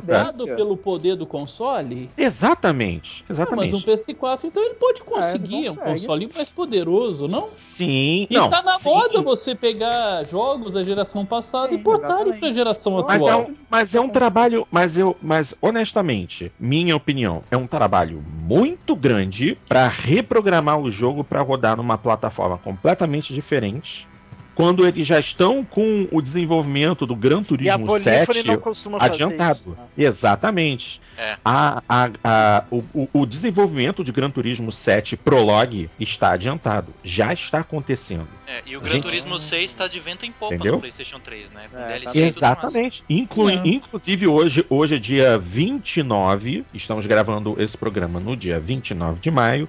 E amanhã, dia 30 de maio, sai o pacote DLC em homenagem ao Ayrton Senna. Finalmente. Tá belíssimo, né? Exatamente. É de Vamos você suar pelos olhos, né? É. É verdade, é. Lágrimas Virão... é. Oi, diga. É, perdoe minha ignorância, mas de repente a minha pergunta pode ser a pergunta de muitos, é, muitas pessoas que estão ouvindo o podcast também. Hum. É, qual é a real dificuldade de você fazer uma, uma transição de um jogo do, do PlayStation 3 para o PlayStation 4, no caso do Gran Turismo, vendo que uh, isso já foi feito com, a, com a, a Tomb Raider, vai estar tá sendo The feito agora com The Last of Us. Existe alguma coisa específica no GT6 que seria mais difícil? Ou, ou você acha que é só em questão de resources, de grana mesmo, que, não, que eles não topariam fazer isso? Não, não, não. Eu, eu, eu já levo em consideração o motor gráfico do Gran Turismo turismo, que é alguma coisa muito própria, a parte de física, é, o modo como essas informações são processadas num, num, num, num, equipamento baseado em x86 é completamente diferente do que acontece dentro do céu. Seria um, um esforço de reprogramação muito grande. Única, é o... Os assets do jogo, pistas, carros, esse tipo de coisa, é facilmente convertido. Mas a parte computacional é, é, é processada de forma diferente. Cada processador age de uma forma diferente.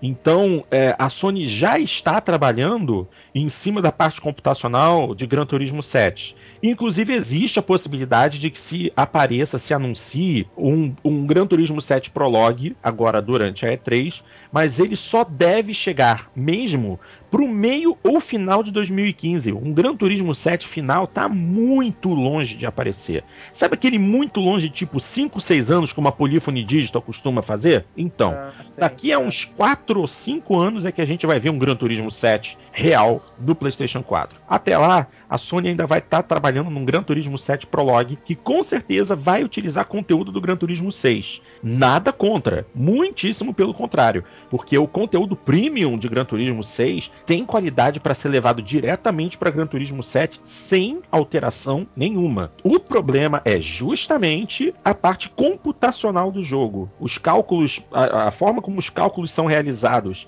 por um processador são bastante diferentes do outro. A, as, as, instruções, a forma como as instruções são interpretadas por cada processador são diferentes. Então, nesse momento, a, a está criando um jogo praticamente novo. Novo mesmo, mesmo, entendeu? Eles só vão usar os assets. Todo o resto é novo. Então, fazer uma conversão completa de Gran Turismo 6 com a quantidade de conteúdo que ele tem seria um trabalho hercúleo e acredito que financeiramente também não valeria a pena, porque não vai ser necessário, ainda mais agora que o, o, o título da Evolution, né, que é o o Drive Club também já está para dar as caras. E finalmente os vídeos que apareceram de Drive Club aparentam uma qualidade muito boa. E é um jogo que deve saciar uh, quem gosta de corrida no PlayStation 4. Que até agora não apareceu nenhum título de corrida no Play 4. Fora isso, eu acredito num, num, num anúncio de um prologue, mas Gran Turismo 6 pro Play 4 não vai mesmo. Tomara que eu esteja errado, mas eu 99,99999% de chance, de chance de que isso não vai acontecer. Celso, isso que o Fábio falou é bem verdade, porque para você migrar de uma arquitetura diferente, um jogo de, de, primeira pessoa, terceira pessoa, ou seja, com humanos, você tem que levar basicamente uma coisa em consideração na física: a gravidade. Ponto. Agora, para você é, fazer uma curva com o carro, você tem muitas variáveis: tem a cambagem, o atrito do, da, da roda do pneu no chão, quando você anda com um personagem é, humano num jogo de. num jogo de tiro, qualquer outro tipo de jogo, não tem atrito do, do, do tênis, do sapato do personagem no chão. É simplesmente o personagem pisando e acabou. Agora, nos jogos de corrida, isso vale para todos, você tem tantas variáveis numa, numa simples virada de pneu que seria muito complicado transportar isso. Entendi. É, tá vendo realmente. como é bom ter gente inteligente perto da gente? Pô, muito obrigado. Faz toda a diferença. Não, valeu. Né? Porra, não, super informativo. Obrigado, valeu mesmo. Muito bem, muito bem. É, vamos em frente. E o próximo rumor aqui do que deve rolar durante a apresentação da Sony é um teaser de God of War 4. É... Chega, né? Pelo amor de Deus. Merece, né? Ele já não matou todo mundo? Não entendi. Acho que faltou ele se matar, entendeu? Acho que é isso que vão fazer. God próximo. of War, Suicide. Já matou, já matou todos os deuses. É, agora só faltou ele. Foi, foi, aqui no Jogando Papo, que eu acho que eu vi, foi aqui, com, ou se foi no nosso chat, ou já no, no Jogando Papo anterior, que agora, agora só falta o, o, o Kratos vir, for, ir no Brasil, aí matar a Cuca, matar o, a mula sem cabeça, Saci Pererê. Arrancar os braços do Cristo Redentor. É! Meu Deus do céu, isso seria muito bom. Isso seria Ganhar o poder bom. do quadradinho de 8. Imagina se o Kratos ganhasse o poder do quadradinho de 8. Letal, né? Letal. Imagina com gráficos de nova geração, 60 frames Meu por segundo. Deus Olha, perfeito. Ai, ai. Vamos lá, gente, vamos lá. Uh, opa, isso aqui é interessante. Pode rolar um reboot de Siphon Filter, uh, porque aparentemente teve aí uma marca registrada relacionada ao jogo que foi, foi indicada recentemente chamada Kill Strain. Ah, e quem, tá quem estaria produzindo essa, essa, esse reboot de Siphon Filter aí seria a Sony Band, o estúdio Sony Band. É um jogo é, stealth, né? Do jeito que o povo gosta. Realmente belos visuais e um lançamento provável para ainda esse ano. Opa! Inverno de 2014. Esse aí, quem vai falar um pouquinho é, é o Alisson, porque ele curtiu o Siphon Filter. É, esse jogo aí, para quem jogou ele no PS1, lá atrás, era um título de grande destaque, porque hum. o jogo era muito bom. Era, na verdade, assim, eu joguei muito o primeiro e o segundo. Depois a série deu uma cambaleada. E o terceiro eu já lembro que já não foi tão, tão bom assim. Mas é uma série que eu estaria ansioso para eles darem um reboot aí, porque é, é, um, é um jogo num nível de um Splinter Cell pra melhor. Opa, opa, bom, é muito bom. bom, muito bom. Show de bola. Outra franquia que obviamente deve passar por transição para o PlayStation 4. Aliás, essa daqui, porra, sinceramente, se não tem no PlayStation 4, seria sacanagem. Wipeout. Não, não, não, não, não. É não, não, não, não, não, não. Wipeout, Wipeout. Porto, tá aí uma oportunidade que a Nintendo perde de lançar um F0 da nova geração. Nossa, muito falado. Porque Wipeout lembra F0, não tem como fugir Sim, da cabeça. Tá, mas só tem um problema pra Nintendo lançar um um, jogo da nova geração, ela tem que ter um console da nova geração. Ah. Começou. Tá. Deixa a Nintendo, a gente vai chegar lá, deixa ela. Ai, Jesus. Ai, A gente já passou por ela. Já passou, foi muito ah, rápido. Já? já passou, Nossa, foi, foi entrada, foi entrada. Foi, foi, foi pessoal, entrada. Nintendo, Nossa. Foi o consomê. É. Foi o couvert, só o couvert. Foi o couvert.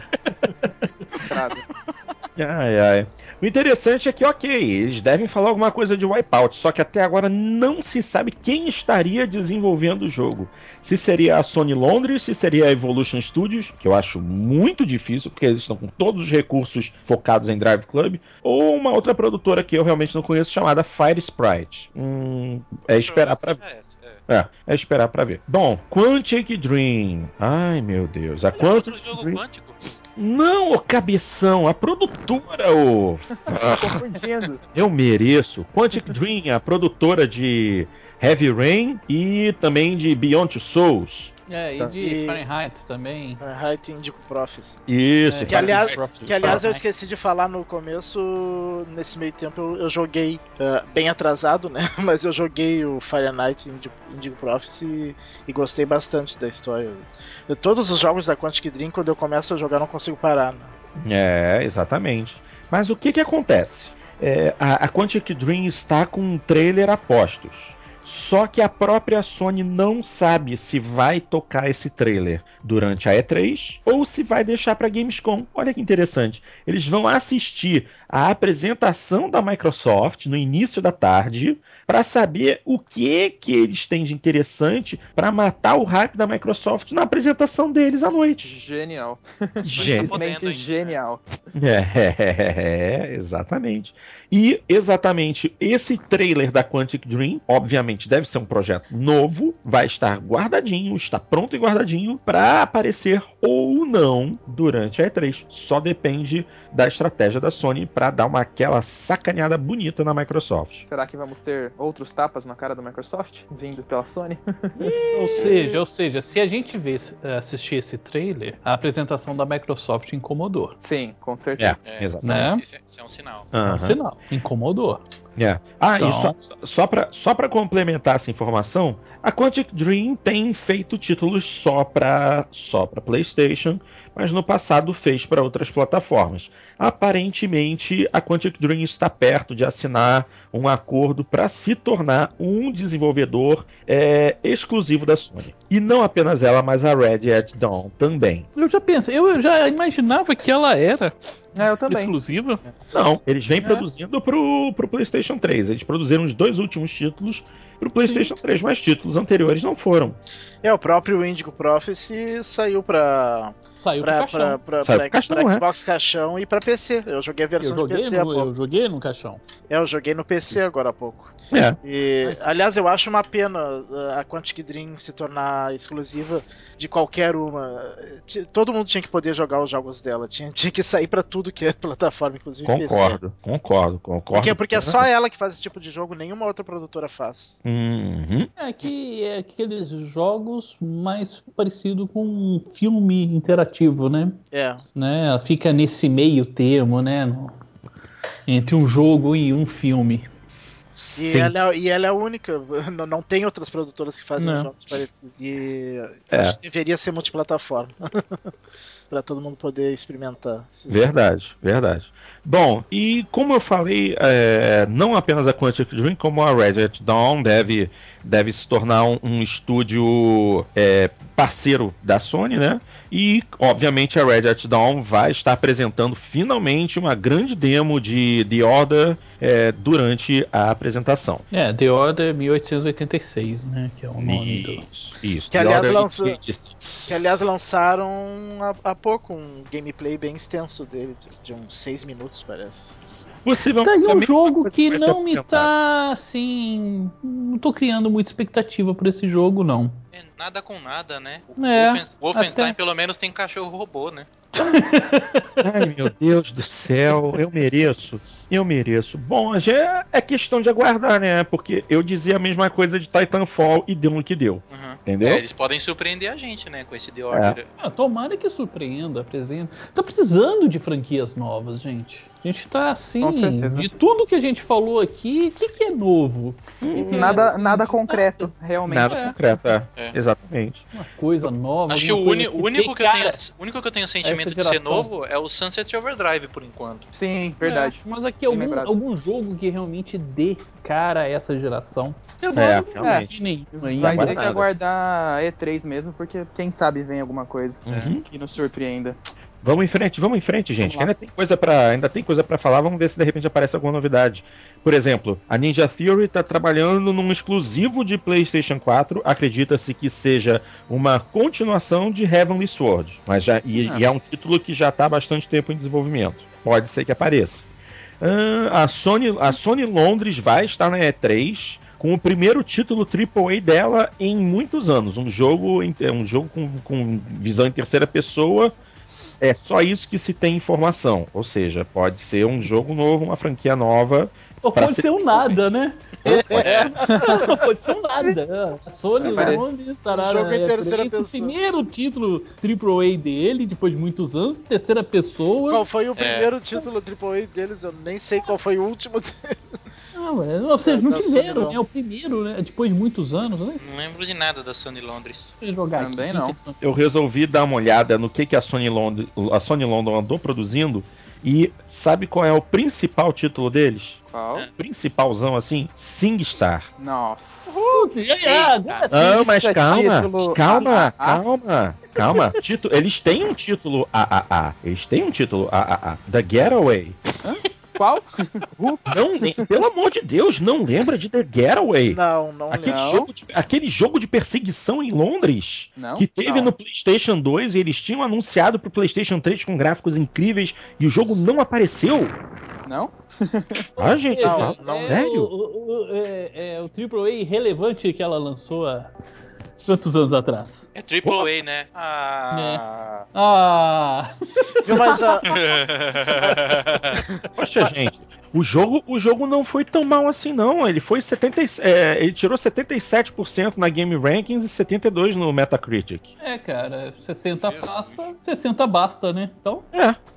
Não lembro do The Getaway. Pomba, era um jogo de perseguição em Londres com uh, a cidade repleta de carros, todos os carros reais, é, autênticos. Negócio de negócio mesmo. Era um jogo sandbox, inclusive. Isso saiu no início da, do PS3 ou no Eu PS2? tô vendo aqui, foi em novembro de 2004. Nossa, não tenho a mínima ideia. Não, é, não, pela... não. Peraí, você deve estar falando do, do, do jogo seguinte. Porque é o primeiro The Getaway em 2002. É que eu consegui abrir aqui o Black Monday para dar uma olhada na cara dele. É, o Black Monday é o segundo. O primeiro The Getaway foi em 2002, dezembro de 2002. Ou seja, a gente tá falando aqui de um jogo que ninguém consegue lembrar dele, só você, né, pô? É. é. Caramba, eu, eu, eu, lembro que nessa época esse jogo fez, fez, fez bastante onda porque ele tinha um, um, um cast de personagens muito grande. tinha uma história. É, foi uma, foi uma Nada a declarar. Foi uma marolinha. É. Não... Nada a declarar, me desculpe. É. Então tá. É. Então tá, vamos lá, vamos ver o que a Sony London vai não, lançar mas... agora, que vai superar The Getaway. É. Agora eu tô ansioso. Não, mas, uh, mas sobre o SingStar, uh, há pouco anunciaram que o próximo não vai precisar de microfone, né? Pode usar o teu celular como microfone. hum. É, é, exatamente. Houve, houve essa, essa informação aí. É. Realmente, é, agora... melhor, menos um acessório é. inútil que você vai ter que comprar. Mas, é. aquilo, mas aquilo, pensa bem, isso, isso uh, quebra um pouco também. É bom porque mais gente vai poder participar. Você instala o appzinho, pareia o telefone e canta. Mas é aquele lance de você ter o microfone e cantar. É, entendeu? a graça é toda essa, né? É. Isso era graça é, pra muita gente. O próprio. A graça é a palhaçada, o, o, pro, o, o próprio Lips lá do, da Microsoft era muito legal aqueles microfones Sim. do Lips. Só falta eles lançarem para combater o, o novo lançamento da Sony London, né? Saiu um novo Hã? Lips. Saiu um novo ah, Lips. sim. Bom, em frente então, o próximo, o, o próximo vazamento aqui que a gente pode discutir é justamente do RPG que a Guerrilla Games deve apresentar na E3. Ah, um RPG é. focado para os hardcores, hein? Sim, mas qual RPG é, que não é para hardcore? RPG é para hardcore. Tipo, é. Eu não conheço é. RPG casual. É, exatamente. É. O RPG mais casual que eu conheço é o Fable. É. É. RPG pra hardcore é, é ração pra cachorro, né, cara? Não tem jeito. Sim, sim. Uh, continuando então, uh, a Sucker Punch está tá, tá trabalhando em DLC para Infamous Second Son, devem mostrar é, novos poderes, um, um, um, novo ambiente de jogo e devem mostrar esse conteúdo na E3. E a Sony Japão, o, o estúdio da japonês da Sony, deve apresentar Tomara dois que seja ou talvez que a Sony London, viu? É, deve, é. deve apresentar dois ou talvez três títulos. O primeiro seria Project Beast, que é um, um sucessor espiritual de Demon Souls. É mais é. uma frase pronta, sucessor espiritual de um jogo que deu sucesso. É. Frases de efeito. É. Um, um, um, segundo título que está completamente envolto em segredos, que não há nenhuma informação a respeito. Oh, meu Deus. E o terceiro, e, e esse aí, e, honestamente. E. E. e, e tambores. E. The Last Guardian fala sério. Pronta, né? Piada pronta mesmo. Há quanto tempo que esta porra está em desenvolvimento? Me digam. Ele foi apresentado. Do PS3, ele foi, né? Ele foi apresentado pela primeira vez na E3 de 2009. Nossa. E depois nunca mais, né? Foi a primeira e última que apresentou. Será que ele vai acompanhar o Duke Nukem Forever? Gente. Bom, a... eu vou, eu vou, ah, fala, vou botar fala. a cara a tapa aqui então. Vou botar a hum. cara a tapa. É, na verdade, esse ciclo que a gente teve de consoles é, do, do PlayStation 3 e do 360 foi um ciclo muito infeliz para as produtoras japonesas, né? Sim. A gente viu muito pouca coisa, a gente viu muita dificuldade da parte deles uh, de, de mesmo de produção em, em, em high definition, né? O que veio de bom acabou vindo para o 3DS, né?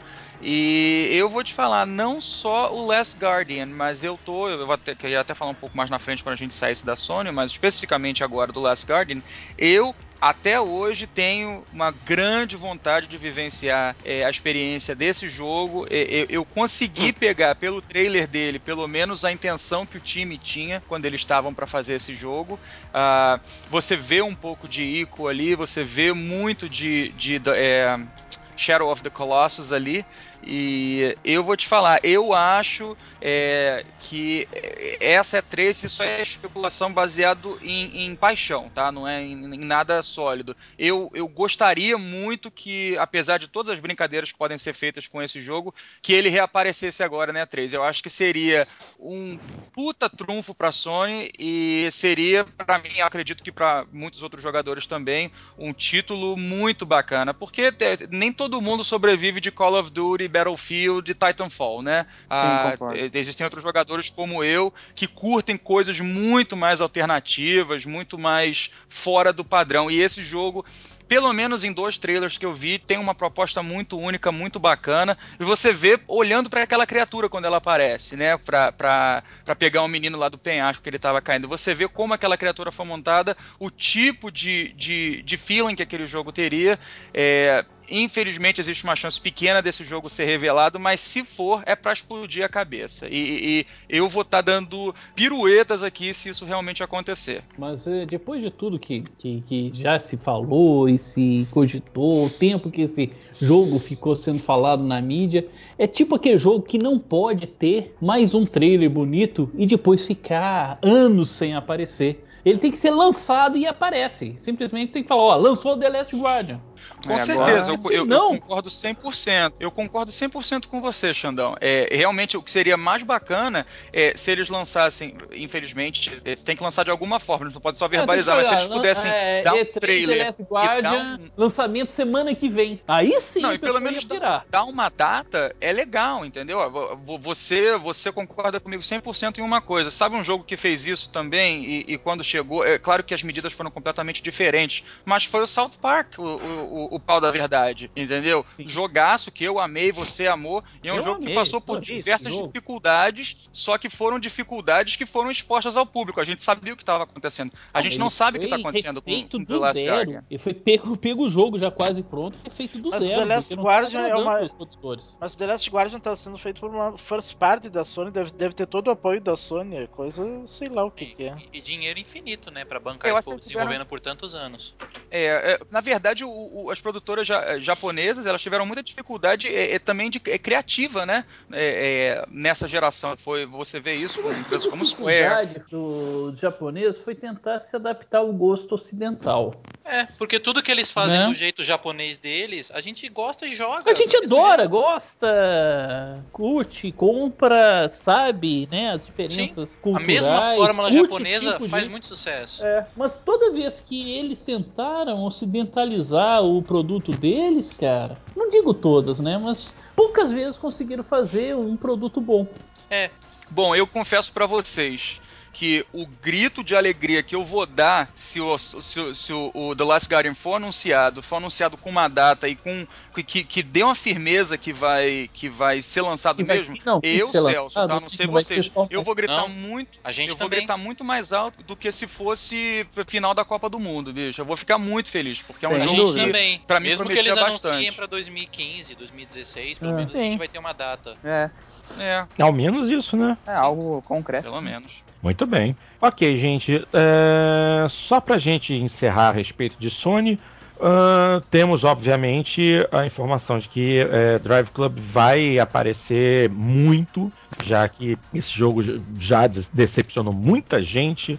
Era para ter sido um jogo de lançamento do console e vai ser lançado com praticamente um ano de atraso.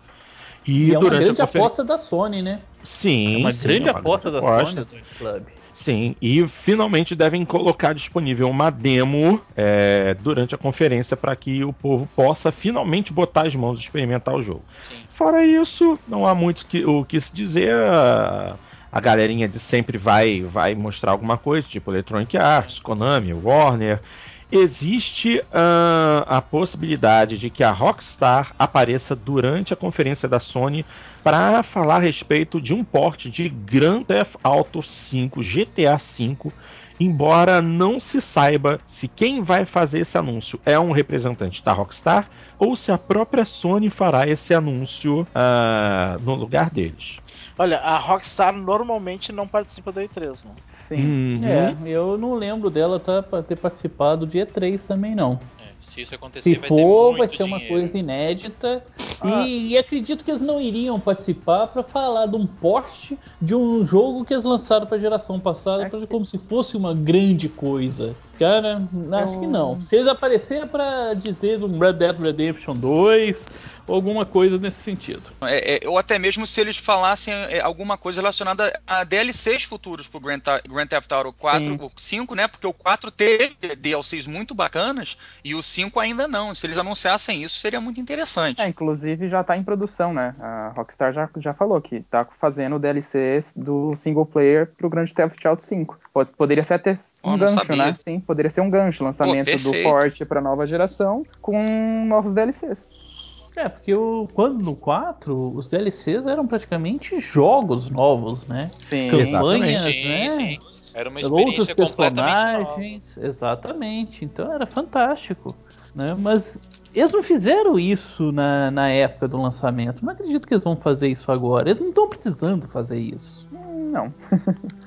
Realmente, não estão. Ok, minha ah, gente. É, basic, o... Basicamente, é, Microsoft e Sony era isso, e a gente já falou um pouquinho de Nintendo no, no, início também. Mas como o Celso chegou agora e ele é um grande fã da empresa, eu pergunto, Celso, Uh, a gente sabe que a Nintendo não vai ter é, uma conferência da mesma forma que em 2013. Vai ter uma Nintendo Direct feita é, no dia é, das apresentações de Sony e Microsoft, ou talvez no dia seguinte, para não bater de frente com as apresentações das outras empresas. Mas, assim, em questão de novidade, o que, que a, a, a Nintendo realmente tem? Você saberia dizer?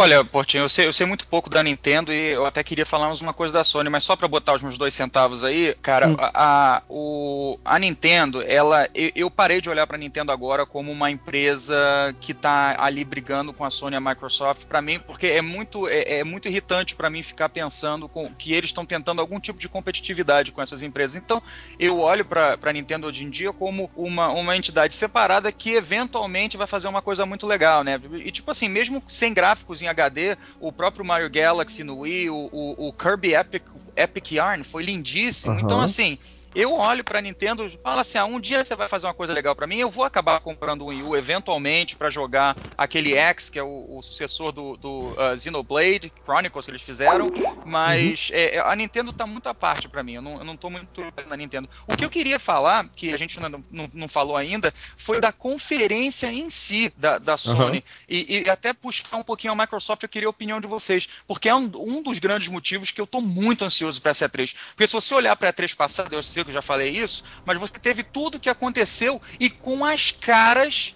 da Microsoft e a cara da, da Sony. Só tem um pequeno detalhe: é, essas duas caras sumiram. O, o Jack Tratton saiu e o, e o Don Matrix saiu. Então, é, e lugar, damos graças a Deus. Né, Ainda bem, né? Não. Louva, é. Louvemos então, aí, levantamos é a mão, agradecemos que Don Matrix ter então, saído só acrescentou. Então vamos é. analisar. Agora eu gostava do Jack Tratton.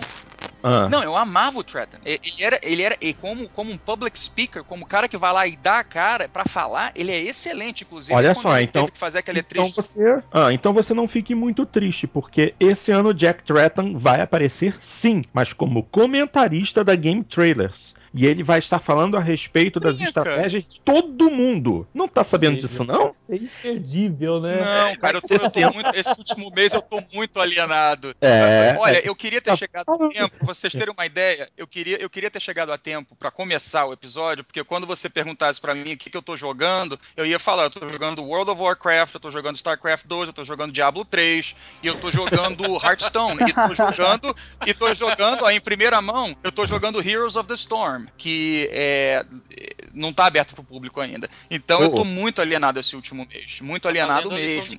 É, tem que fazer, né? Eu nunca joguei WoW na minha vida antes. Não é, não é o tipo de jogo que eu curto até então. Agora estou começando a ficar viciado, né? Mas tudo bem. Mas o que eu ia falar é o seguinte: então, o, o, o Treton, tipo assim, ele, ele é um cara que tem, ele tem, ele tem a habilidade de chegar lá, como no ano passado, e fazer o tipo de apresentação que ele fez.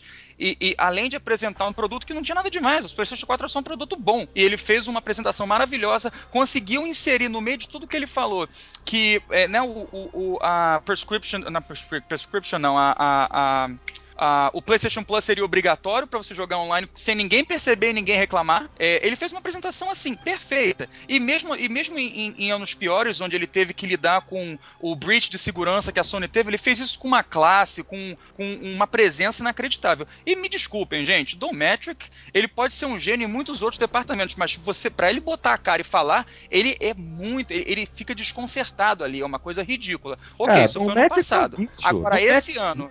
Dometric, a gente Agora, esse ano. Ele não tem graça nenhuma.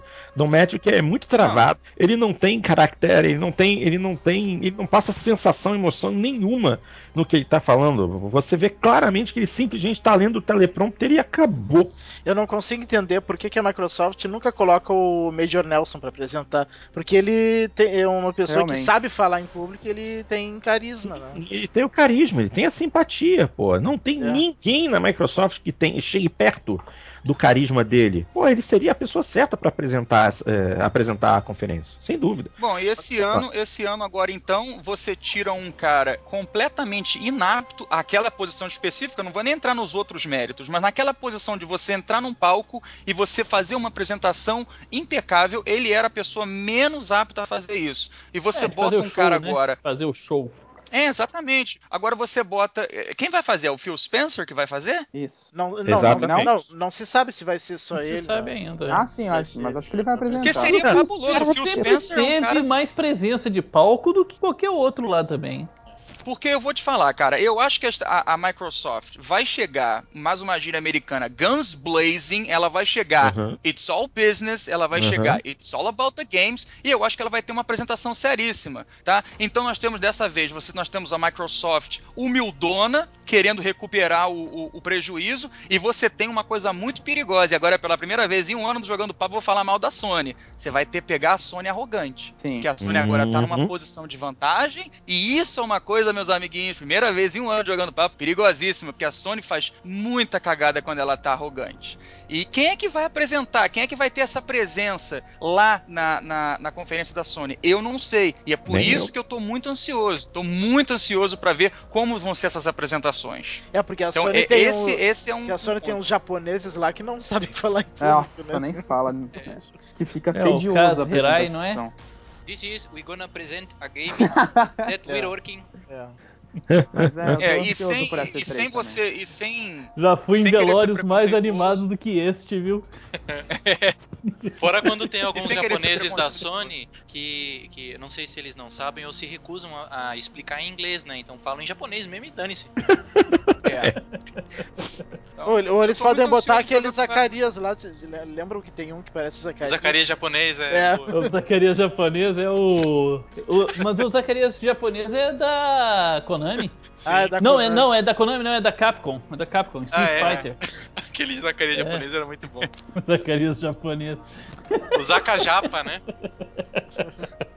Acho que metade do. Mais da metade do será nosso que, não, será sabe, que não sabe nem quem é Zacarias. que escuta a gente sabe quem que é Zacarias, cara? É, é isso que eu tô falando. Tem que colocar isso no top, com a foto do Zacarias e o vídeo do Zacarias japonês. É, não acredito que, é capaz que o pessoal saiba. É capaz Acho que tem que o... ter mais de 35 anos pra saber quem que é Zaca. É, é, quem que é o é Zacarias. É capaz de nem o Alisson aqui saber quem é o Zacarias. Não, o Zacarias eu sei sim. E deixa, e deixa eu jogar só mais uma para vocês aqui, porque essa é uma das maiores, das maiores coisas que tá na minha cabeça. Porque realmente nessa geração, essa coisa de nova geração, a gente não tem um impacto gráfico, a gente não tem todos os impactos que a gente teve em todas as gerações passadas. Então eu vou perguntar para vocês o que, que vocês achariam desse impacto que eu vou sugerir, e eu acho que existe uma grande possibilidade que isso aconteça na E3, tanto do lado da Sony quanto da Microsoft, que é o seguinte: uh, essa, essa, essa geração que passou agora, o que aconteceu muito foi aquelas famosas companion apps né? Uhum. O jogo sai e você tem uma app, né, para é, fazer companhia para você. É, e eu acho que isso até agora foi muito mal implementado. Inclusive, eu fiquei muito triste porque o iFruit da, da Uh, do Grand Theft Auto 5, para uhum. mim foi muito fraco. Eu achei que tinha tanta oportunidade interessante lá e não aconteceu.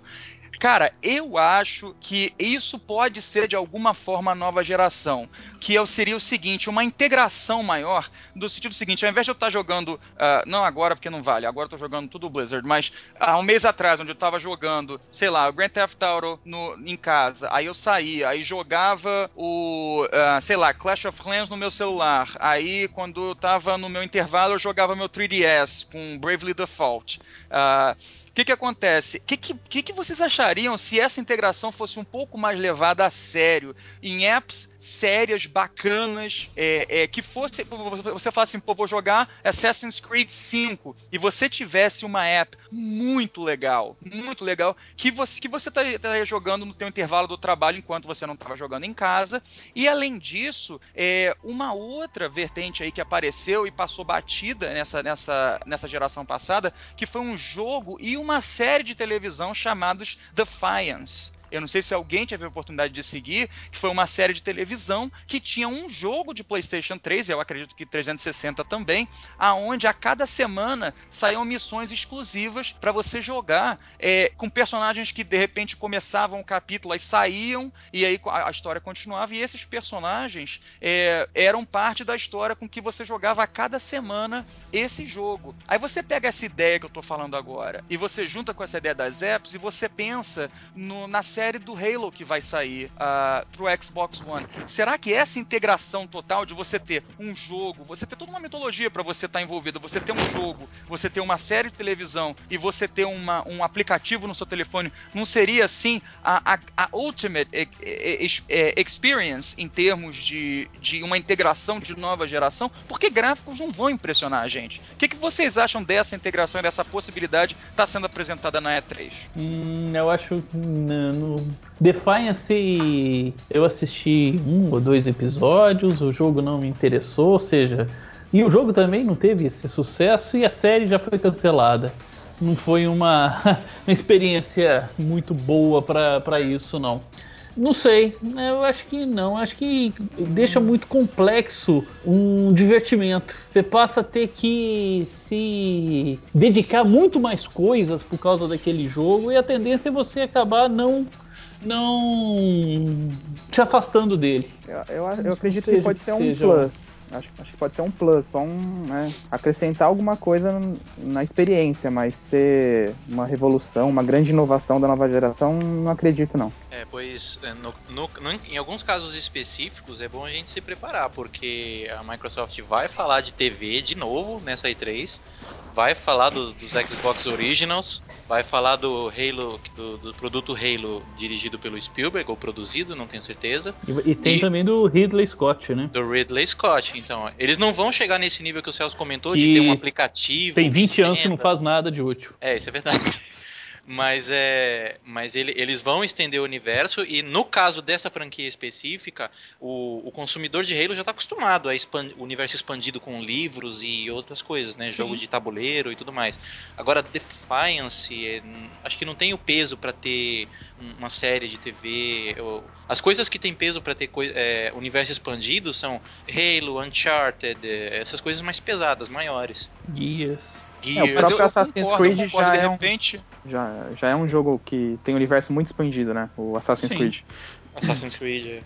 Sim, eu, eu, concordo, assim, de repente eu me expressei mal. O Defiance foi realmente um exemplo, tanto que não fez sucesso, acho que a série já até foi cancelada. Foi um mau é, exemplo. Só um exemplo de... é, não, foi, não, não, foi um exemplo de integração. Foi um exemplo de integração, Sim. até porque as apps que eu, que eu comentei, o iFruit, para mim foi péssimo, o, o aplicativo Injustice Gods Among Us também foi muito fraco, mas eu vejo ali uma oportunidade, porque assim, quando eu tô jogando um jogo, pô, eu, eu acho uma experiência legal, e eu concordo, é, é, não sei quem falou agora, mas é, é, é essa ideia que eu dei não é para jogos menores, não é para de repente IPs novas. Eu tô falando para Uncharted, eu tô falando para Assassin's Creed, eu tô falando para para é, é, é para franchises que tem um peso muito grande, que tem uma um, um, um, um é, client base muito grande e que possa ser assim, por, um mês você vai estar tá com uma app ali, você vai estar tá jogando o jogo. Eu, eu, eu, imaginei uma, uma experiência mais integrada, ao invés de você estar tá jogando cinco coisas num dia só em, em sistemas diferentes, você ter uma experiência junta. Assim, não sei, pô, para quem curtiu muito GTA V aí,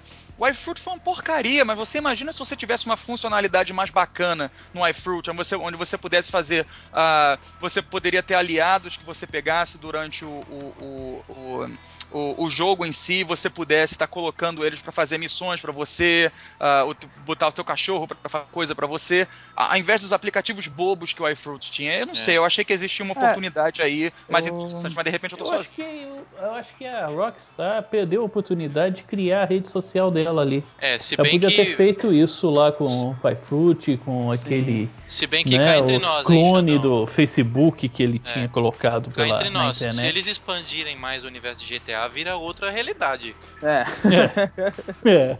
Verdade. Eu, eu, acho que seria interessante é, esse tipo de aplicativo. É, não, por exemplo, para eu estar, tá, sei lá, na fila do banco e ter alguma coisa relacionada ao jogo. Mas por que não, talvez, algo estilo do que o controle do Wii U faz? Entendeu? Por exemplo, você quer uh, acessar o, o, Facebook do GTA, em vez de ser na tela, você acessava pelo celular, entendeu? Que estaria integrado com o jogo naquele momento. Sim. Ou qualquer coisa desse gênero. Eu nem imagino o que, que daria para fazer. Mas oh. nesse estilo, eu acho que abre muitas portas. Aí sim seria algo bacana. Ô, oh, Alisson, o melhor aplicativo que eu vi nesse sentido foi do Dead Rising 3. O uh, aplicativo de Smart Glass do Dead Rising 3 é fenomenal. Você recebe as ligações dos personagens no jogo no seu celular. É, então, isso é, é bacana. Tem uma integração muito boa nesse caso. É, eu não cheguei a, a usar Smart eu, Glass. Eu, eu até instalei esse. Né, instalei não, né? Joguei pelo Smart Glass esse aplicativo Cara, mas eu ficava jogando e nem escutava tocar. na, na ai, ai. Eu, na verdade, quando eu tô jogando Dead Rising 3, eu me irrito com as ligações, eu nem atendo, não. Eu, eu vou seguindo eu vou seguindo as missões normais, eu não gosto dessa interrupção. Do, é, e, e, as ligações são, são side quests, é. É, são, eu sei. Eu sei, mas é que o jogo mal, mal dá tempo de fazer as normais. com as side quests. Ah, dá tempo sim, dá. Faço. Eu fiz todas. Na primeira jogada que fez? Sim, na primeira jogada. Se eu, se eu deixei de fazer uma ou duas, foi o máximo. Foi o máximo. Ah, que, sei lá, na, naquele jogo. Em todos os Dead Rising, na verdade, eu mesmo meio que me perco. É que o tempo eles falam lá, mas o tempo, sei lá, eu sempre consegui fazer muita side quest nesse jogo. É, no Dead Rising 3 eu me perco muito assim para ir para um lugar da cidade. Eu vou em lugar que tá interrompido e tem que fazer uma baita uma volta. Pra... Ah, isso é um saco mesmo. É, isso até eu é. me. É. Pois bem, minha gente, uh, gostariam de adicionar mais alguma coisa? É, eu só acho que agora, nessa hum. E3, é praticamente a chance da Microsoft virar o jogo ou não.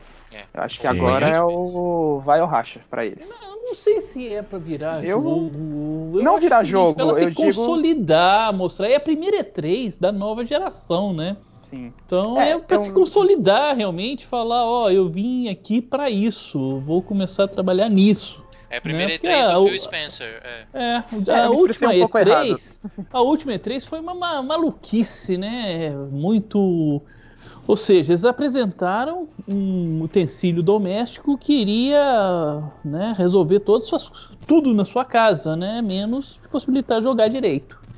E é, tiveram que voltar atrás nisso, né? Queria dizer Tiraram mais assim, o Kinect que... já não estão dando muito foco a essa questão de TV, pelo menos eu parei de escutar isso.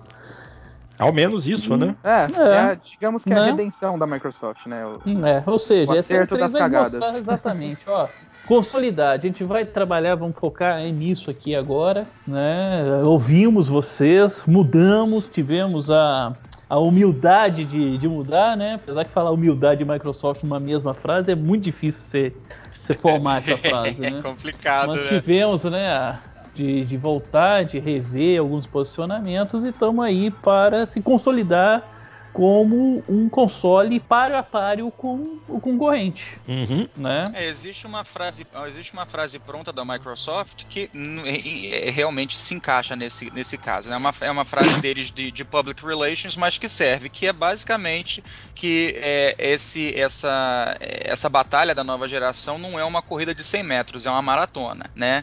E a gente viu o que aconteceu com o 360 o PlayStation 3, a gente viu a melhora que o PlayStation 3 teve na segunda metade da sua existência, e mas eu concordo com vocês, essa essa E3 é para a Microsoft vir assim, vir com a bola toda, e como até o próprio DW falou no episódio passado, tem que largar ali o, a chave do cofre e, e, e irrigar de dinheiro aí, e pegar exclusivos e trazer novas IPs, e não falar de TV, TV, TV, porque mais um erro uhum. desse eu acho que ela não aguenta não. Sim, é. E não a mesmo. Sony tá, eu acho que nessa E3 deve ser uma, uma das E3 que a Sony tá mais é, tranquila. Porque ela já mostrou que o console dela é um equipamento melhor, pelo menos em questão de hardware, do que o da Microsoft.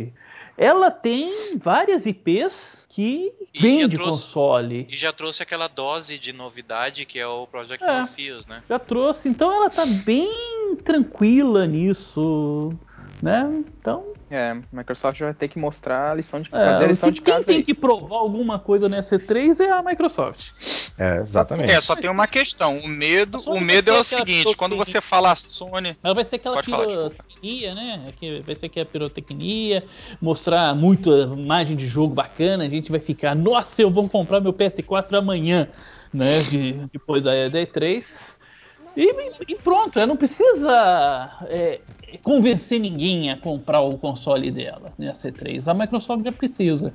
É vero. É, o único medo que me dá é exatamente esse. É a Sony confortável. Se bem que a Sony, como uma empresa, não está confortável. Isso até me deixa um pouco mais tranquilo. É. Mas é, em termos de. No, no, no, no, no, no quesito videogames, ela está confortável. E quando eu penso nisso, eu penso na era, na era PlayStation 2, onde ela estava muito confortável, e o que ela fez com o PlayStation 3. É aí que rola um medo para mim.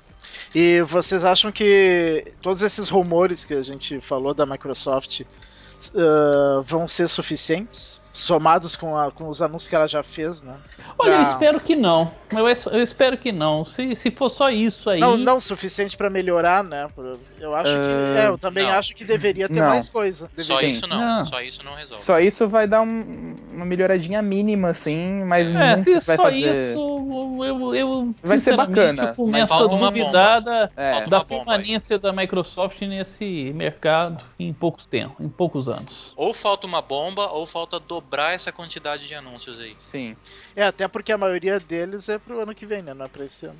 É, esse ano a gente vai é, jogar o quê? Ano... Os melhores desses rumores é. é. é. tudo pro ano que vem. O Halo, esse ano, basicamente, é Sunset Overdrive, Forza Horizon 2 e o pacotão do Halo aí, se é que é verdade. Ah, mas esse ano eu tô muito animado pelo Batman.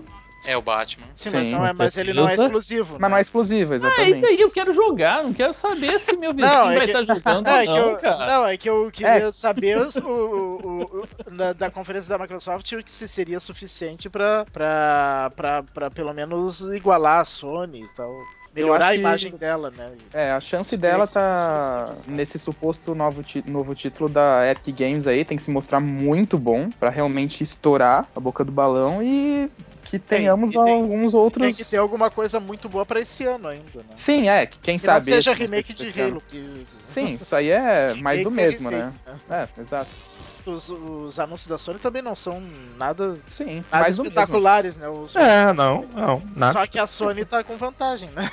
a Microsoft Sim. é que tem que, que, que, trazer coisa melhor, né? É, quem, quem tem que provar alguma coisa nessa E3 é a Microsoft. É a Microsoft. É. Exatamente, exatamente. Eles têm que correr atrás do tempo é, perdido. Exatamente. Eles, eles, entraram nessa partida, levaram três gols. Não, e, e, cara, e, e a Sony, mesmo que anuncie o Last Guardian, também não vai ser grande coisa. Não, não. Discordando não. do Celso aí, porque. Eu também porque... acho que não. É. Não, vai ser grandes coisas pra mim. É, não, pra indústria, não. Eu não, é, concordo. não, é, pra é, mim vai ser. Até porque se anunciarem, vão, vão, anunciar um jogo que já foi anunciado há mil anos. Então. uma coisa que já era esperada. É, né? anunciar. uma grande anunciar um jogo, né? A não ser que saia um gameplay foderástico, né? É. é. E sim. O bom seria se ele já estivesse jogado. Aí, aí sim. Mas aí é pedir demais. É, aí seria. É jogo pra ser anunciado pra falar, ó, isso aqui daqui um mês tá na sua casa. Sim. É. Não, isso eles não vão fazer. Se sair esse ano, vai ser no fim do ano. É, com certeza. é, Holiday, não, tá ótimo. Sai Holiday. Sai no outubro, tá novembro, dezembro, tá ótimo. Nossa, perfeito. É, minha agora gente. Agora tá faltando uma coisa. O quê? Ridge Racer. Ai, meu Deus, é sério? Não, mas é, é piada. Mas Ridge Racer ah, tinha que ter saído ano passado. Ele sempre sai no lançamento. No lançamento, lançamento né? exatamente. né? Até parece, né? Aí não faz Perderam falta, a chance, hein? A Sony é. vai falir sem o Ridge Racer. Vai. vai ver que foi isso que fez o PS4 disparar. Boa. Gente, é. no lançamento Pô, agora, do PS3, agora... o Kazirai falou tanto de Ridge Nossa. Racer, cara, que eu tive raiva do jogo. Total. Tomei ojeriza por esse jogo, cara. Não, não fala isso não, que o Ridge Racer é legal. Ridge Racer é legal. Eu tenho aqui, eu tenho aquele para diversas plataformas, eu gosto muito. eu tô vendo. Mas você não tem do PlayStation 4. É. Não, porque primeiro eu não tenho PlayStation 4. Ainda não. Não, não vai fazer Ai, que nem o programete que compra o jogo antes de ter um console, né? É, então. É. Né?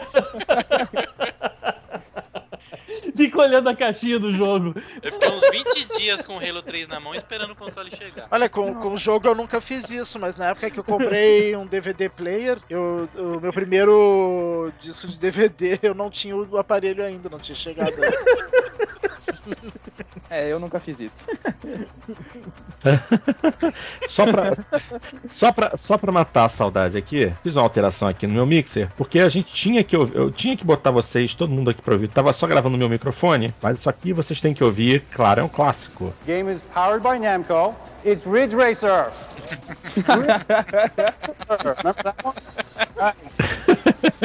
Acho que poderia colocar aí também TV, TV, TV, TV. Ah, mas isso, isso, é básico, né? Isso é fácil, é só lembrar do Xbox One. Aí quando você clica no play, você já cai de cabeça no TV. TV é um vídeo que é. já. 7, um vídeo tem 7 milhões e meio de, de visualizações. Nossa, já deixou é. o cara rico. Meu Deus. Exatamente, 7 milhões 500 mil, 545 mil visualizações. Aqui, ó. Ladies and gentlemen, vamos lembrar. Introducing Xbox. TV experience. TV, TV, TV, Xbox, watch TV, TV, TV, TV. TV, TV, watch TV, TV, TV remote, TV experience, TV, TV, TV, TV, sports TV, TV, TV. Anybody? Não. TV, TV, and TV, TV, TV, TV, TV. Xbox, go home. TV, TV, TV, TV. Sports, sports, sports, sports, sports, sports, sports, sports, sports, Sports. sport, sport, television, television, TV, television, television, television, television, TV, TV, TV. Xbox is about to become the, the next, next water cooler. cooler. Sports, television, television, television. I'm thrilled to announce a live action Halo television series. Television, TV, sports, sports, sports. Television, TV, TV, TV, TV.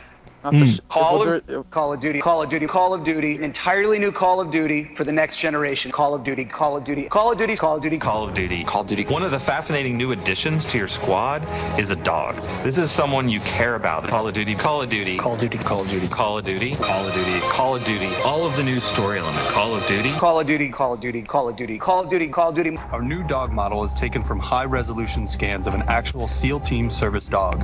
Call of Duty, Call of Duty, Call of Duty. Xbox, go home. E como a gente riu dessa merda. Puta. Espero, espero que esse ano. Saberem. Então vamos educar os ouvintes. A gente pediu aqui para todo mundo mute o microfone enquanto estava rolando. Mas acho que todo mundo teve uma crise de riso aqui enquanto estava rolando, bicho. É Porra, muito cara. engraçado. Não, não, Fato, não tem como. muito engraçado. É, Esperamos esse que esse ano, esse ano seja ser... games, games, é. games, games, games, games, games, games. Tomara, tomara que seja isso, porra. Tem que ser, pelo amor de Deus. Ai. Acho que eu vou ter pesadelo com TV hoje à noite, tá louco. Ai. televisão, televisão. Ô, Portinho, a gente fala tá com faladores soltos agora? Sim, sim, sim, pode falar. Ah, então deixa eu puxar um tópico rápido aqui, é, claro. porque eu me senti finalmente validado. Pela primeira hum. vez a gente recebeu um e-mail de uma pessoa que gosta hum. de Bravely Default, porque o pessoal aqui do Jogando Papo não curte muito muito esse, essa vibe. E eu não estava aqui para poder dar os parabéns pro nosso colega que mandou um e-mail no, jogando o papo passado. Mas eu queria puxar um papo então rápido sobre a Square Enix, uh, sobre o, o, o, quanto o que ela fez na geração passada foi a quem e o quanto eu tenho expectativas que ela tenha aí uma, um, um, uma nova vertente para essa nova geração. Né? O, o Bravely Default foi um jogo muito interessante, é, não só pelo que o jogo é, fez, executou na, na, na, na em si, mas é, uma coisa que foi falada depois do jogo, que foi uh, a Square falando, e eu sei que vai soar absurdo e ridículo, mas na minha, na, no meu mundo fez, é, é, me, me, deu um, um, um, risquinho de fé, que ela disse assim, nossa, nós finalmente entendemos que os nossos jogadores uh, é, ocidentais curtem nosso estilo de jogo e a gente não precisa ficar tentar adaptando as nossas ideias para eles. Eu falei assim, puta que pariu, thank you! Vocês finalmente entenderam uma coisa que eu tô gritando nervoso aqui há quase 10 anos? Então eu tô com muita fé que a, que a Square Enix deu uma redirecionada aí no, uh, no caminho dela. E eu sei que o pessoal jogando papo não é muito ligado na Square Enix, mas eu imagino que tem muitos fãs que curtam os jogos dela. E é, falando, tô falando especificamente de Kingdom Hearts 3, eu tô falando do Final Fantasy XV, que era o, o Versus 13, que vai vir o 15 agora, e que o, o Nomura, que é o, o, último suspiro daquela era ali no, do Hironobu Sakaguchi e daquele grupo fechado que a, que o Final Fantasy tinha. Então eu estou muito ansioso para ver o que, que eles vão apresentar. Na E3 passada eles apresentaram só um teaser do Kingdom Hearts 3 e um, e um trailer estendido com um pouquinho de jogabilidade do uh, Final Fantasy 15. E eu tenho uma expectativa muito grande que eles apresentem um, algo mais sólido e, e, que eles se reposicionem, porque há, há alguns anos atrás é, eles eram um, um, dos grandes titãs aí no mundo dos videogames e hoje em dia eles estão meio fora de posicionamento. Então eu espero que essa E3 seja, uh, e não estou falando nenhum, nada que eu, que eu saiba a, a, respeito, mas o que eu espero é que hum. eles tenham uma, uma renascença, eles tenham uma nova oportunidade de mostrar o que eles foram na nossa adolescência, nos anos 80 e 90. Né? Eu espero que eles tenham essa oportunidade. Vamos ver, é só um pedido de coração de quem ainda ama muito os jogos japoneses. Vamos ver o que acontece. Ok, que suas orações sejam atendidas. Vamos torcer todos por isso, porque no final das contas seja japonês, seja americano, se é jogo, a gente tem é que jogo. que funcione, entendeu? Que dê certo. Então, oremos, oremos todos. Tomara.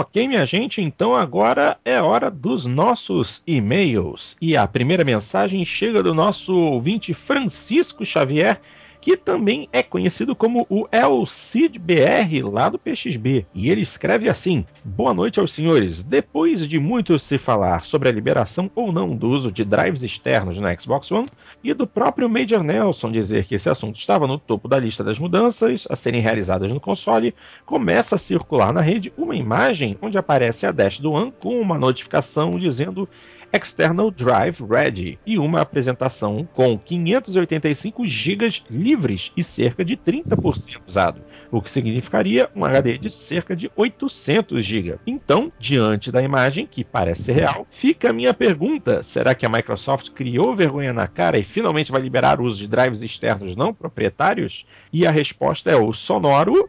Sim, já liberou. É que esse e-mail provavelmente ele mandou antes do anúncio oficial, né? Que, que agora... é. Exatamente. Mas de qualquer, qualquer forma... HD acima de 258 GB e com USB 3.0 é compatível. Sim. Muita Sim. gente foi surpreendida com esse anúncio. Aliás, é, não só é compatível, como é recomendável, porque a velocidade é até maior do que a do HD interno. Do que a do HD interno. O loading, fica, o loading fica mais rápido. É. É, melhor ainda. Melhor ainda. Foi uma, uma surpresa e tanto, né? Muito uma boa. surpresa Então, só para completar aqui, ele, ele finaliza a mensagem. Deixo aqui meu agradecimento e meu abraço a todos, além do reconhecimento do excelente trabalho que continuam a fazer. PS, tô sentindo falta do Cadelim. Onde anda esse rapaz? Cadelim tá de férias, né? É, e ele chegou a gravar é. aquele último programa. É, é ele, o último eu tinha gravado também. Quer dizer, tinha participado, né? O Dart é que não gravou. É. Ninguém me avisou que o Jogando Papo tinha férias, 13 terceiro, essas coisas assim. eu também é, não, cara. Tem até participação dos lucros. É. Tem PLR no final do ano, Porto? Opa! e você Mas olha, o... o... Não, é que, é que, o, é que o último. Xavier, na verdade. É que o último podcast teve um problema na, na, primeir, na primeira noite que a gente se reuniu para gravar. Que Alguém não gravou, né? O é. computador não gravou. Isso, bota a culpa no computador, esperto. O Windows não gravou. Mas a culpa o... é do Windows. o Francisco, o Francisco Xavier, só para te responder, e daí o Cadelin onde tinha... o Cadelin. Da... Não, só, só para completar, o Cadelin tinha participado dessa primeira tentativa, só que daí quando a gente for, foi regravar, ele não pôde participar. Ficou puto e foi embora. Pediu a conta. Mas respondendo o colega aí onde tá o Cadelinho, Francisco, o, na verdade, eu e o Cadelinho nós temos um acordo entre cavalheiros, porque nós dois nós temos um poder muito grande de falar mais do que pobre na chuva. Então nós não participamos do mesmo podcast, porque toda vez que nós dois participamos, o podcast fica com 5 horas e o Dart fica uma semana editando. Então toda vez que eu tô, normalmente o Cadelinho não tá e vice-versa, beleza? É, o Celso tá falando isso porque não conhece eu e o Mipones no mesmo podcast. Não. Nossa. não, o Mipones vocês têm um acordo de cavalheiros também. Esse... Não, no caso, Esse... é um, no ah. caso do Mipones é um acordo de cabra macho. Mas provavelmente esse acordo vai ser é, quebrado no próximo podcast, que vai ser o da E3. É inevitável que o podcast seja longuíssimo, né? Porque muita coisa deve acontecer. É, realmente. Tomara, né? Tomara. Bom, já, a gente já deixa aí. Aliás, é, eu fiz uma leitura incorreta, não é Francisco Xavier, não, é com J, é Francisco Javier. Uh, latino Javier. Javier. Valeu, Francisco, pela mensagem. E agora vamos para a do nosso ouvinte, o Bruno Marques, que escreve assim: Amigos podcasters, lembram do último e-mail no qual eu fui favorável ao sistema de armazenamento da Microsoft e disse que ele era superior ao do PS4 em muitos aspectos? Nos comentários do meu e-mail vocês discordaram, então gostaria de trazer novamente esta discussão à tona. Hum. A Microsoft revelou a lista de alterações para a atualização de junho. Uma das mais esperadas é a compatibilidade com drives de armazenamento externo. Serão aceitos qualquer HD externo com conexão USB 3.0 e acima de 256 GB. Será possível manter até dois drives simultâneos. Add-ons, apps e jogos poderão ser instalados nele. Inclusive, será possível transportar os jogos já instalados do HD interno para o externo. Será preciso formatar o HD antes de plugar no Xbox. Também será possível levar seu HD com jogos para outro Xbox One e desfrutar deles lá, desde que se faça login no novo Xbox One. Caso o jogo seja em disco, será preciso levar o disco também, naturalmente. Ou seja, todos os problemas que vocês temiam caíram por terra. E aí, aí eu já, dá, já dou a minha pausa, boto as duas mãos juntinhas, ergo para o céu e falo: graças a Deus. E ele acabou de responder o nosso amigo Francisco Javier. É, devia ter lido na sequência. Devia ter lido na sequência. Exatamente. Mas então, aí, aí, aí continua a mensagem assim. Agora me digam, vocês ainda acham melhor ou mais fácil comprar um HD interno do que comprar um HD externo e plugar na USB do console? Não, não é. Notaram que dá para ter. Não, você abrir o console, tirar parafuso, colocar um HD lá dentro é muito melhor e mais fácil que você só plugar o USB, cara. Cara. E arriscado, né? É. Notaram que dá para ter três HDs na Xbox One, um interno e dois externos, oh. enquanto o console da Sony fica limitado a um único HD e os benefícios de levar os jogos e apps dentro do HD para qualquer outro console. Enfim, não quero me estender neste meio, mas eu acho que eu tinha razão quando disse que o sistema da Microsoft é muito melhor que o da Sony. Abraços e parabéns pelo seu trabalho. Ah, o que, que eu poderia responder? Olha só, uh, Bruno, não é uma questão de que você tinha razão. A questão é que até aquele momento não dava para ter certeza de nada, porque nós até aquele dia, até aquele programa, tínhamos quase certeza, quase, que a Microsoft utilizaria um sistema é, fechado. Eles fizeram um sistema aberto em que você pode botar qualquer tipo de HD USB 3.0 plugado na, na USB do, do, do Xbox One pô, surpresa. É, para padrão Microsoft é uma grande surpresa. Exatamente. Não estamos habituados a ver a Microsoft agir desta forma. Isto não é o tipo da coisa que a Microsoft faz sempre. Por isso, fomos é, é, é, muito, é, ficamos muito surpresos, agradavelmente surpresos com essa mudança. Mas Não, isso... extremamente felizes com essas mudanças. Exatamente, exatamente. Mas e isso até... quer dizer que o sistema da Microsoft é melhor. Porque a Micro... isso foi apenas uma demonstração que a Microsoft não tem sistema, entendeu? Não tem o sistema. Todos imaginam que seriam HDs próprios da Microsoft com um tamanho definido e você pluga e acabou. Tudo bem. De qualquer forma, é, é, é, super, é mais fácil de operar que o da Sony? Sim, é mais fácil. Você pluga HD, despluga HD, acabou. Agora, uh, é, o, o, o, console da Sony fica limitado a um único HD? Fica. Mas isso não quer dizer que você não possa um HD, botar um HD muitíssimo maior dentro do PlayStation. É, nenhum, da, nenhum dos dois sistemas tem documentado um limite máximo, né? Em teoria, nenhum dos dois tem limite máximo. Exatamente. Contanto que é, é, seja produzido um HD com tamanho físico compatível com o slot de expansão do PlayStation 4, eles podem inventar um HD de 4 GB, de 6 GB, de 8 GB, de 10, desculpa, giga não, tera. Já estamos falando tera. Um HD de 1 tera, 2 tera, 5 tera, 3 tera, e você bota dentro do PlayStation 4. Muita coisa para ser pensada aí. E é, só, só, só, só, só, fica, só fica nesse pensamento. A Sony até agora também não falou nada a respeito de armazenamento externo. Pode ser que haja, pode ser que não. A Microsoft já fez. A, a Sony, eu não lembro, eu não, não, tenho certeza. A Sony falou que não ia ter HD externo pro, pro PlayStation 4. Ela falou que em princípio não, que não em pretendia. Não. Mas nada impede que. Mas nada impede que ela, que ela faça. faça uma atualização e passe a permitir. É, nada impede. E Mesma coisa da. E na verdade o melhor sistema seria ter as duas possibilidades: trocar o HD interno e plugar HDs externos. Né? Eu, Sim, particularmente, é, como preferência pessoal, eu prefiro. Não digo que é melhor, mas eu prefiro a forma como a Microsoft fez, porque por mais que seja muito, extremamente fácil abrir um PlayStation 4, coisa e tal é, é, na minha opinião, o equipamento foi feito para deixar as is, sabe? Do jeito que ele tá. No máximo, plugar uma coisa fora. É mais seguro. A única coisa que eu acho ruim nesse sistema da Microsoft é que tu fica sempre preso àquele HD. Inclusive quando ele dá problema. Se o HD der problema, tu fica sem console. Ah, mas o, seu, o seu laptop corre o mesmo risco. Não, mas é que, por exemplo, no 360, se o HD desse pau, tu não perdia o console, perdia só o HD. Tu podia, tu podia continuar usando o console. E era mais fácil também de tu tirar o HD e colocar outro, né? E agora. É, não... Verdade, verdade. Ué, no HD do Xbox. Porque eu, porque eu queria, por exemplo, depois que, depois que não tá na garantia mais o console, enquanto tá na garantia, tu não pode abrir, né? Mas depois que não tá mais na garantia, se o, se o HD der pau, o HD interno, e HD não é se der pau. O HD é quando vai dar pau. Né?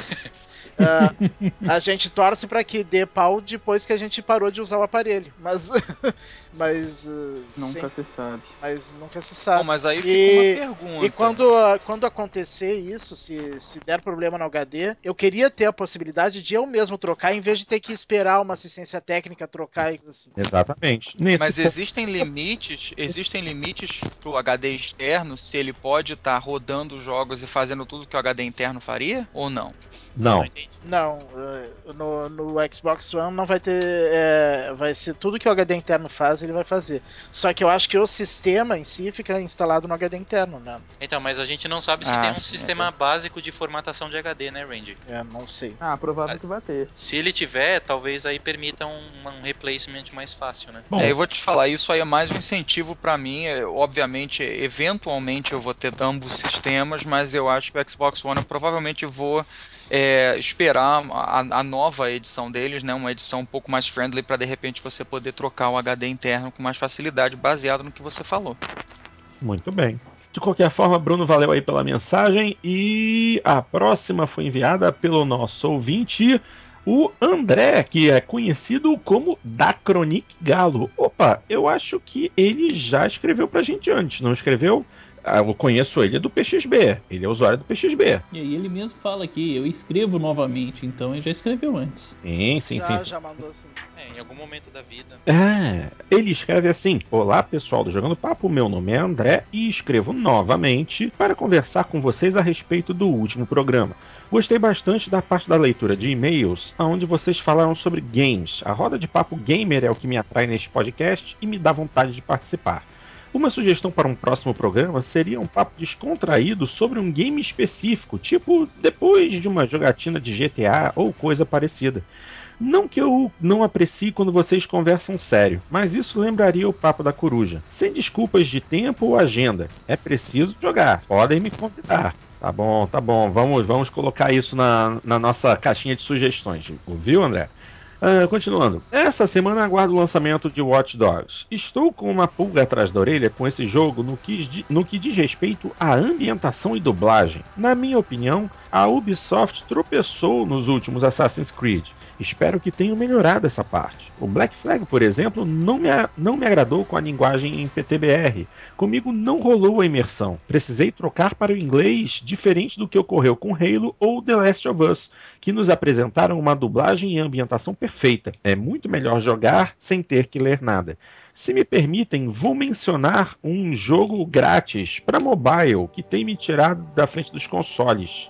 É o Injustice Gods Among Us, versão para o iOS. Esse jogo é mais divertido do que a versão para consoles, apesar de torrar a bateria. Alguém aí já jogou? Uh, eu. Eu já. Eu joguei a, a, a versão para iOS. É, para destravar, para destravar skins pro, pro jogo do é, da versão em console, no 360. Uhum. Mas não, não concordo com você de que ele é melhor, não, do que, o, é. do que a versão de console, não. É, eu, ia, eu, ia, comentar isso. É, eu acho ele até legalzinho, mas ele é um jogo bastante simplificado. Né? É, bem feitinho.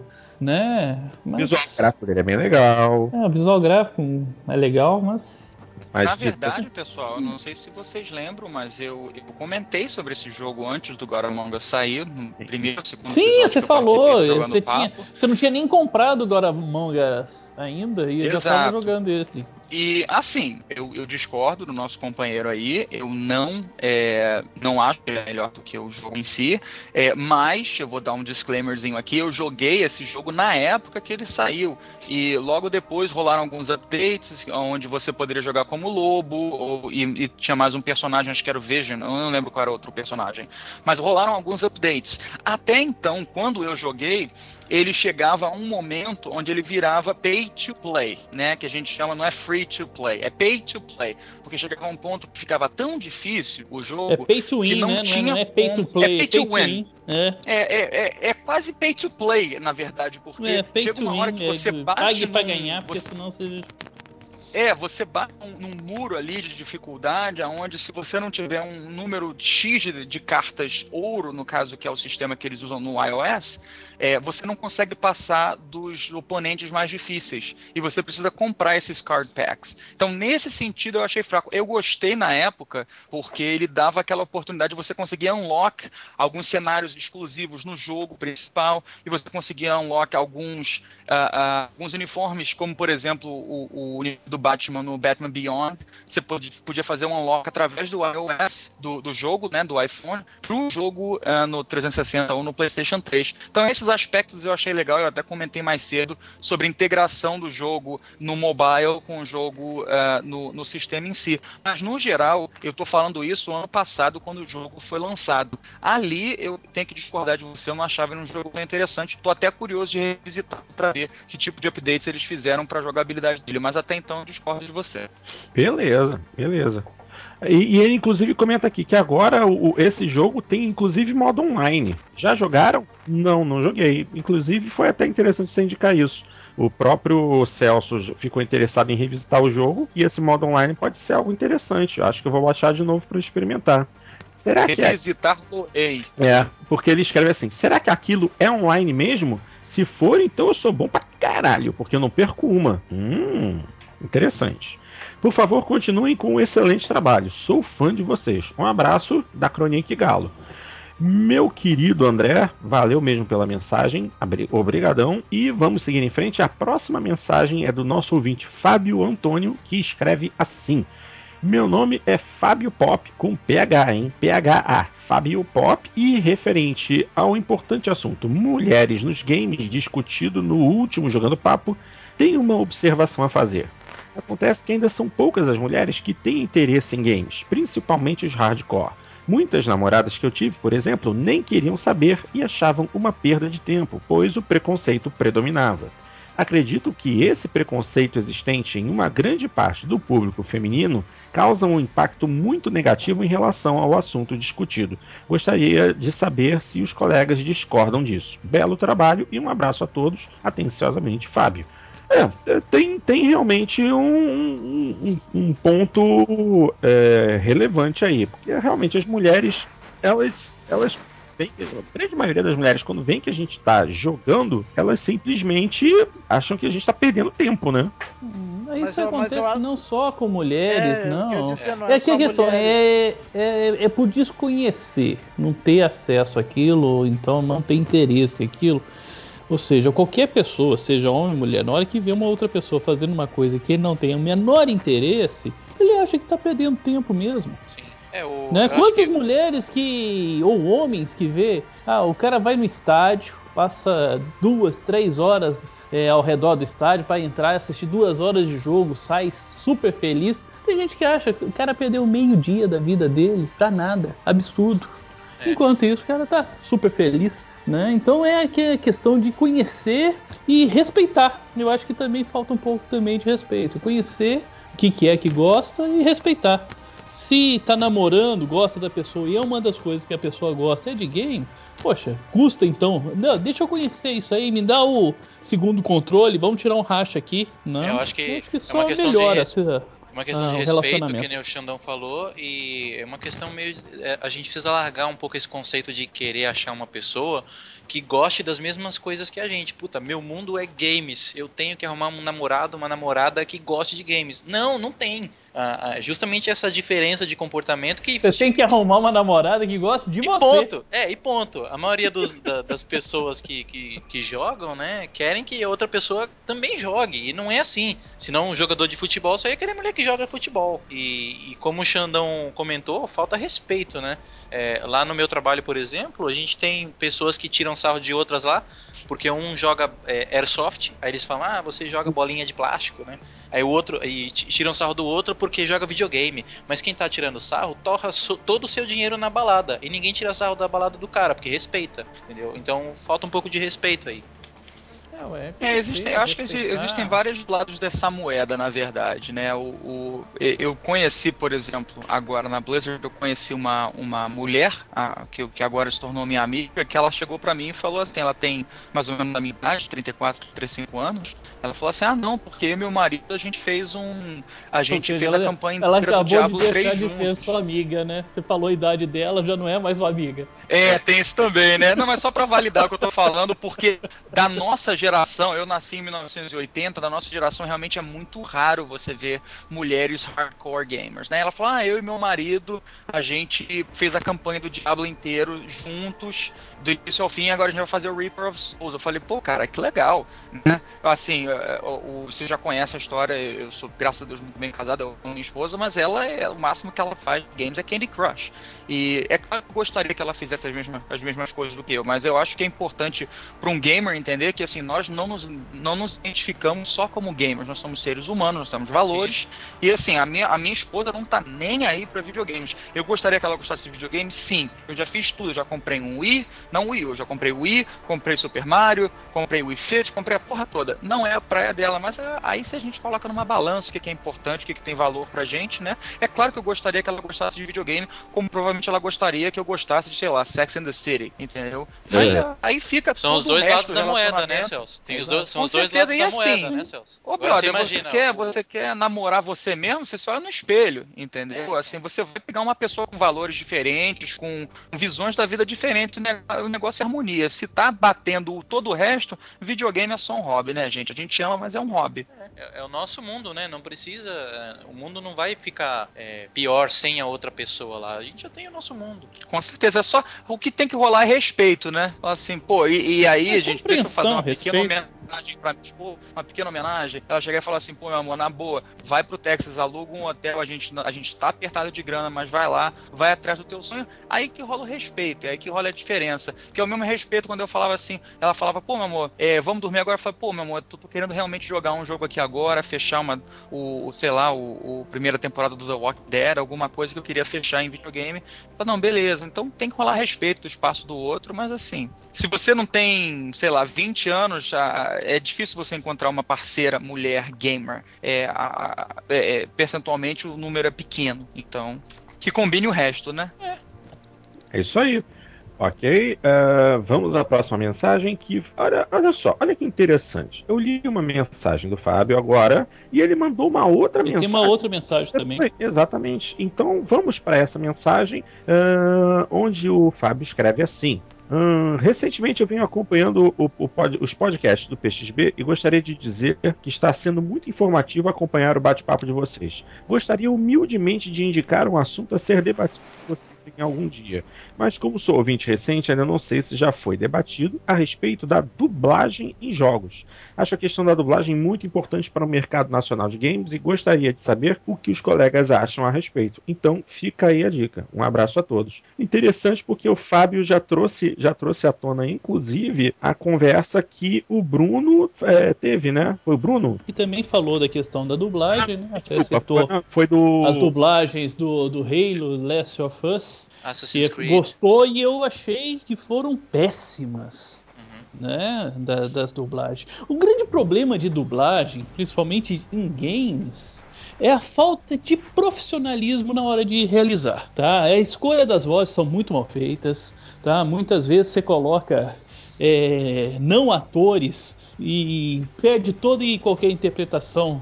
É, a, Micro, a Microsoft estava selecionando pessoas na rua recentemente, acho que na Finlândia, para dublar o Halo. Meu Sim. Deus. Ou seja, Mas peraí, vamos, vamos, vamos botar nome aos bois. Xandão, você, você que é um cara integrado no, no, mundo do Brasil de games, vamos botar nome aos bois então. Porque na minha ignorância aqui fora, eu sei que existem localizações péssimas e existem localizações excelentes quem faz as localizações boas e quem faz as localizações ruins nessa história? Olha, localização de jogo aqui no Brasil até agora não teve nenhuma, tá? Algumas aceitáveis, mas boa mesmo, nenhuma.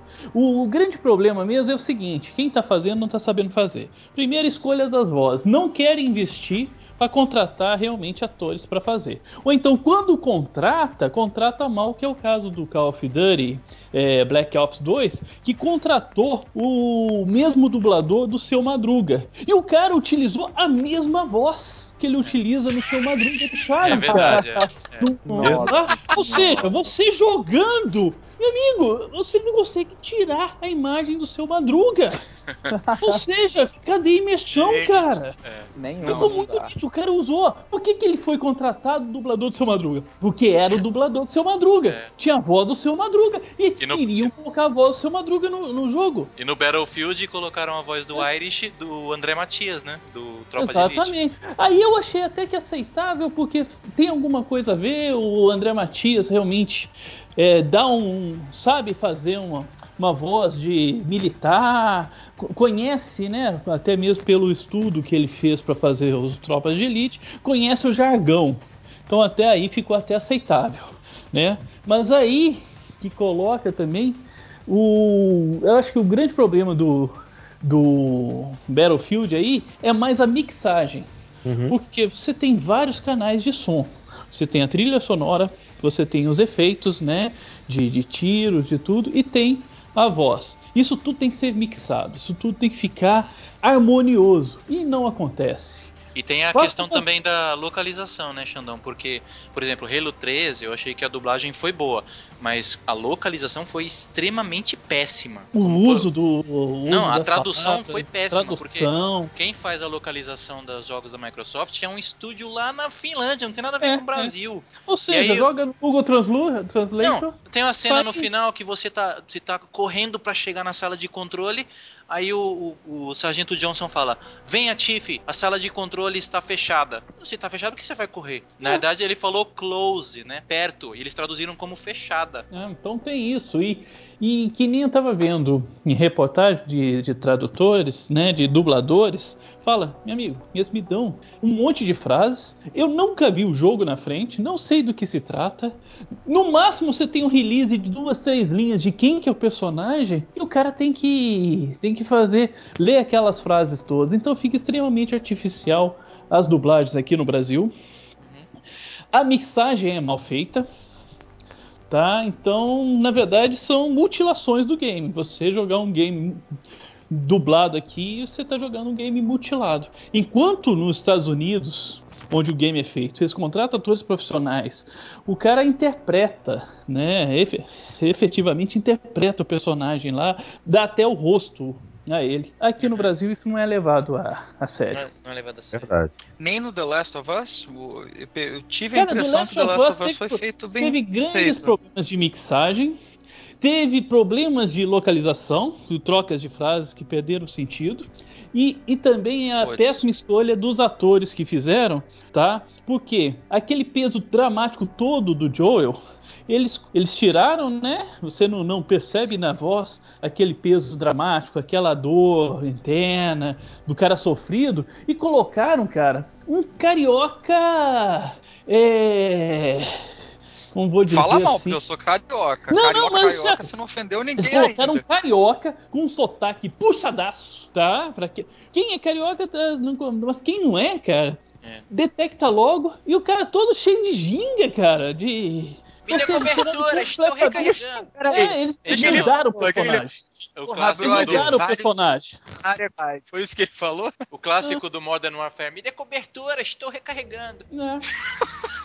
Ou seja, né? E, e, e, o Brasil também, cara, é muito grande, cara. Então, eles fazem dublagem visando um público São Paulo e Rio. Esquece que o é. jogo vai para o Nordeste, que vai para o Centro-Oeste, que vai para o Sul, né? Então, é, às vezes o paulista fala, não, ficou bacana a dublagem porque tá na minha voz. Mas é, você vai saber se o cara da, que tá lá em Salvador tá curtindo? É, a melhor localização que eu vi até agora foi justamente do Battlefield 4, né? Que eles usaram expressões regionais. É. Ficou bacana a localização. É. Isso, então, isso que estão me falando é lamentável. E aí fica a pergunta de quem tá aqui de fora e não sabe como é que tá o cenário aí exatamente. Existe uma perspectiva de melhora? Porque isso é fundamental. Eu, quando eu tinha 12, 13 anos, eu, eu olhei para Chrono Trigger, por exemplo, eu não joguei, porque eu achei uma merda porque eu não entendia nada. Eu fui jogar Chrono Trigger com, com 20 anos, quando eu entendi inglês, para poder entender a riqueza do que estava acontecendo ali. Então, existe Cara, alguma se... perspectiva hoje no cenário não, brasileiro não, de melhor? Se nem no cinema, que já está consolidado, é bem feito, imagina nos jogos.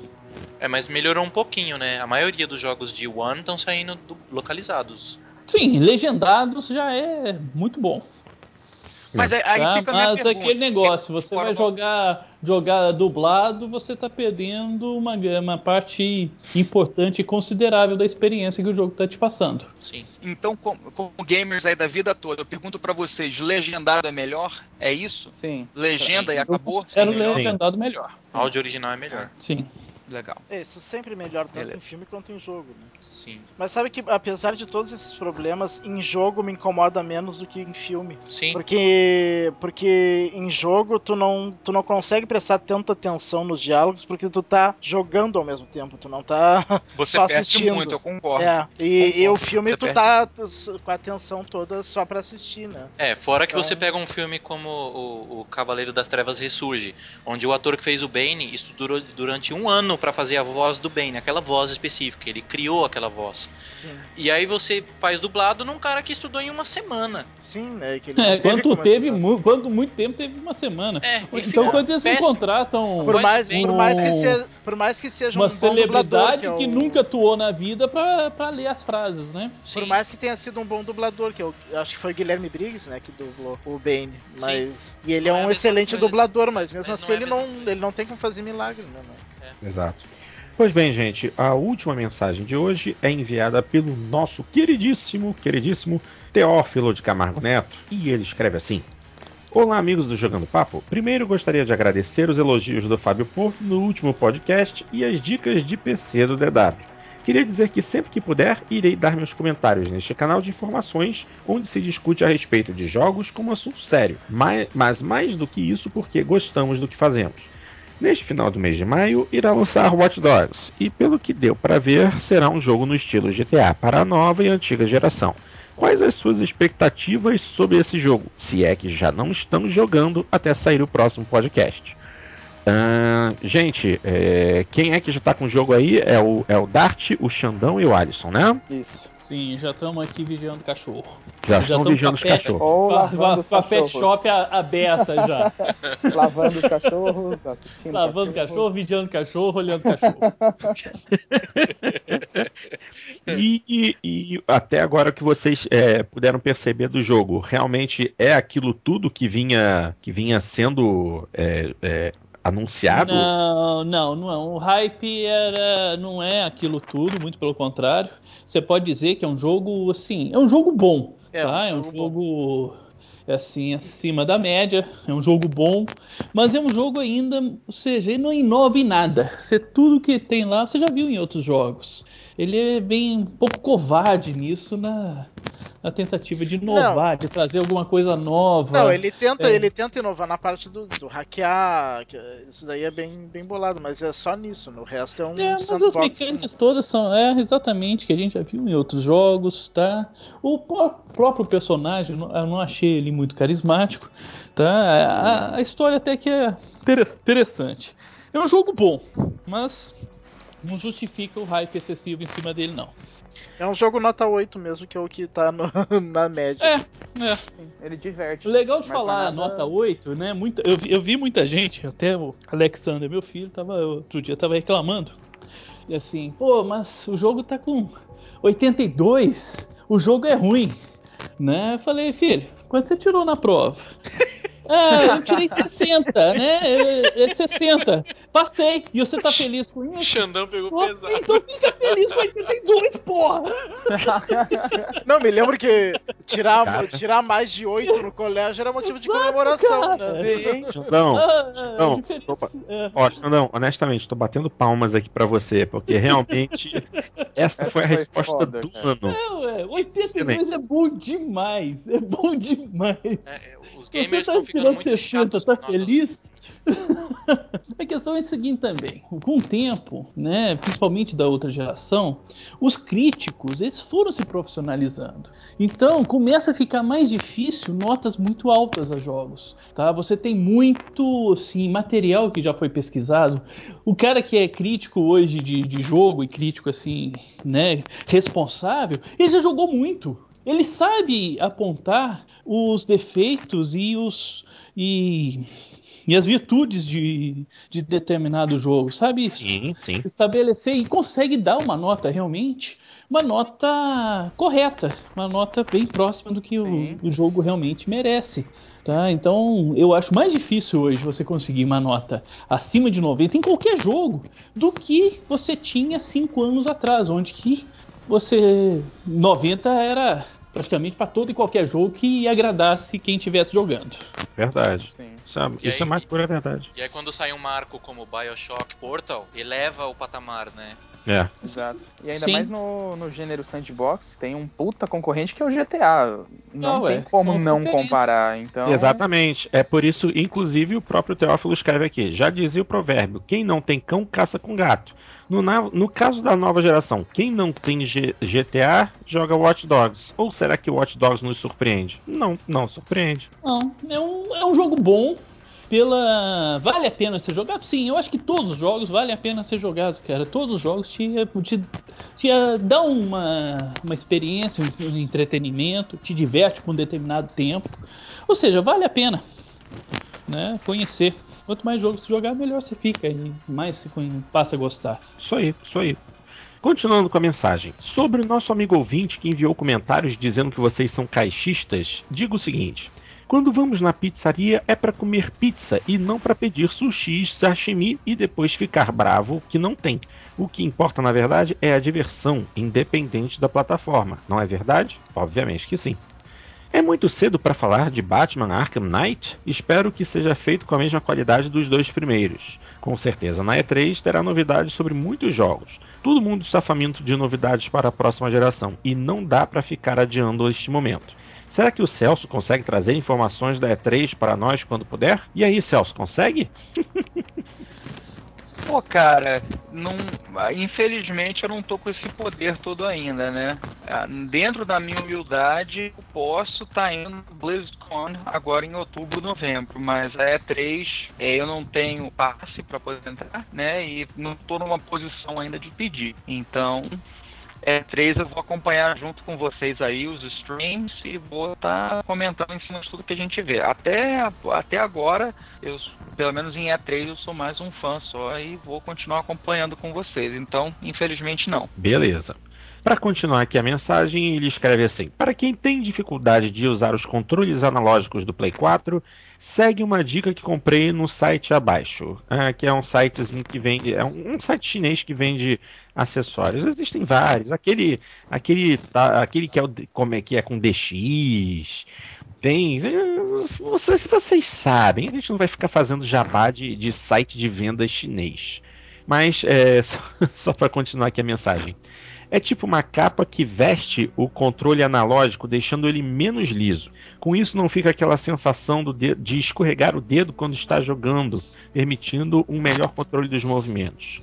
Como tenho muita dificuldade de realizar a nova marcação do FIFA, que é o Tactical Defending, esse acessório me ajudou um pouco. Mesmo assim, não consigo ganhar muitas partidas online. É, Dart, sei como você se sente. Aí ele mandou aqui o linkzinho das imagens desse dispositivo, que é uma, é uma capinha que cobre o, o controle do, do PlayStation 4 com um material emborrachado, porque pelo que parece, o controle do Play 4, o analógico dele, ele é, é de plástico e liso, ele não adere corretamente à superfície dos dedos.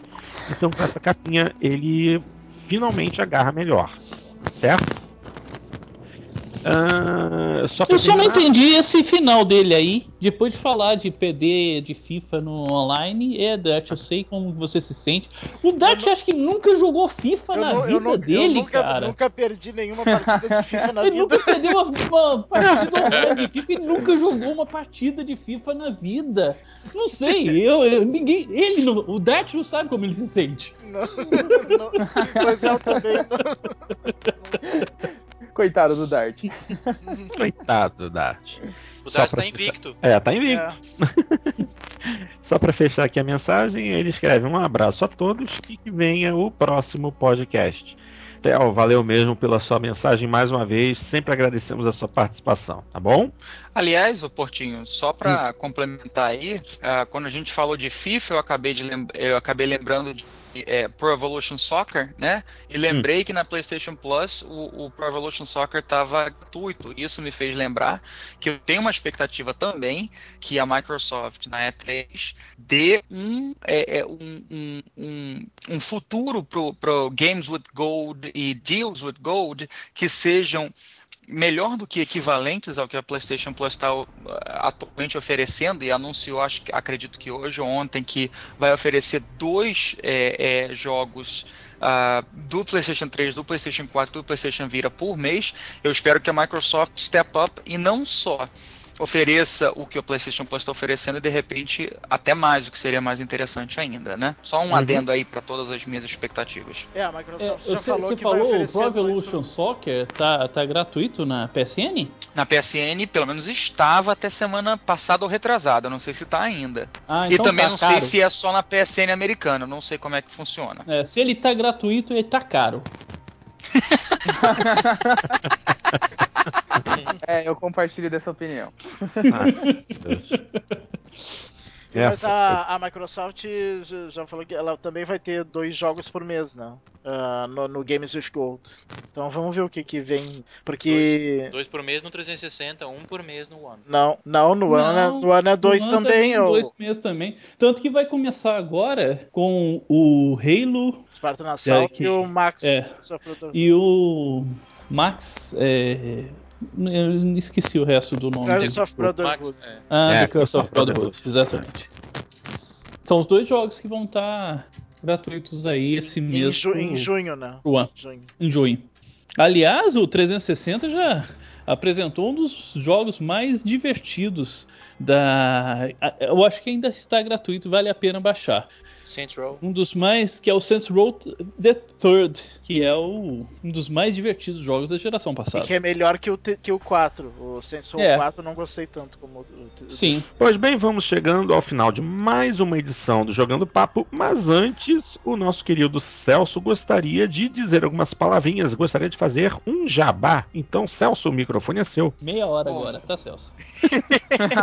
Duas coisas. Primeiro que eu tô com lágrimas aqui caindo porque o Traquinão não mandou o e-mail dele dessa edição. E a gente sabe que o Jogando Papo não é o mesmo sem um e-mail do Traquinão. né? Do, como é que é o nome dele? Traquina. Traquina Nabisco, sei lá o nome dele. Ah, mas é, Animatrix. Não, você tá falando Animatrix. Não, não, é que você tá comendo um Animatrix lugar do outro Nabisco, isso é, isso é resultado é, de sete, é outro. sete passinhos, né? Mas tudo bem. Mas é, falar pro Nabisco que a gente sentiu falta dele nessa edição, que ele tá em todas as edições, né?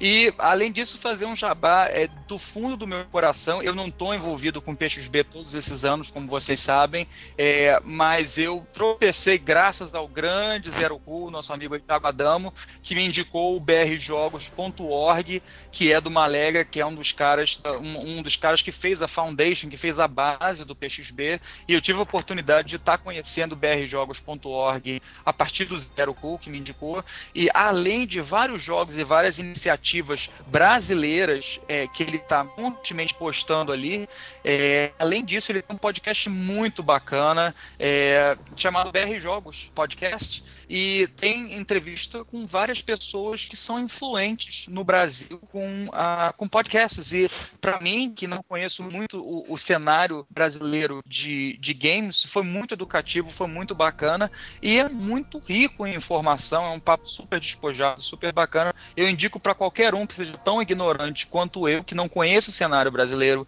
de games, que conheça o brjogos.org e que, e que é, ouça os podcasts. Ele está no sétimo podcast ainda, então é rápido de você catch se você quiser, para que você conheça um pouco da história do PXB, um pouco da história do Brasil nos games e um pouco do futuro do Brasil nos games. É um super jabá do meu coração para um cara que está fazendo um trabalho simplesmente fantástico. Eu indico para a galera do Jogando Papo que ouve aí que possa estar tá podendo conferir essa, esse, esse trabalho magnífico. Só isso. Show de bola, show de bola. E vamos dar continuidade aos jabás, obviamente falando do PXB, a maior comunidade brasileira de Xbox. Ela que é um dos lives oficiais do Jogando Papo, além de um excelente fórum voltado a todas as plataformas de game. Você já é usuário? Show! Ainda não é? Então visite, crie seu perfil, participe das discussões, deixe seus comentários sobre o programa lá na seção de podcasts, interaja com a galera. Basta acessar o www.pxb.net.br. Temos que lembrar também do excelente Mafagrafos, nossos parceiros, um blog de tecnologia criado pelos nossos queridos amigos Rafael e Edgar, que trata de, da tecnologia nossa do dia a dia de forma simples, atraente e descomplicada. E além disso, também é o lar do podcast Café com Mafagrafos. Então, visitem www.mafagrafos.net. Por fim, também temos que lembrar da galera da Torre dos Gurus, um site com tudo que a galera geek nerd busca, notícias e novidades sobre games, séries, filmes e muito mais, incluindo podcasts divertidíssimos sobre todos esses assuntos. Portanto, não deixem de visitar a torre. Basta acessar o www.torredosgurus.com.br. Só para fechar, não deixem de enviar suas mensagens, dicas, sugestões e críticas para o nosso endereço eletrônico. Vocês já sabem e eu repito, jogandopapo.com.br. Mandem inclusive áudio. Se vocês quiserem ouvir sua própria voz no programa, mandem a participação em MP3 ou assim no máximo uns 3 minutos para o nosso e-mail, tá bom? E aí no próximo programa, quem sabe você vai estar se ouvindo, tá? E é isso. O programa vai terminando agora e nós jogadores agradecemos agradecemos demais a audiência e paciência de todos vocês. Voltamos daqui a duas semanas com o Jogando Papo número 41, discutindo o que bombou e o que furou na E3 desse ano. Um grande abraço a todos vocês e até lá!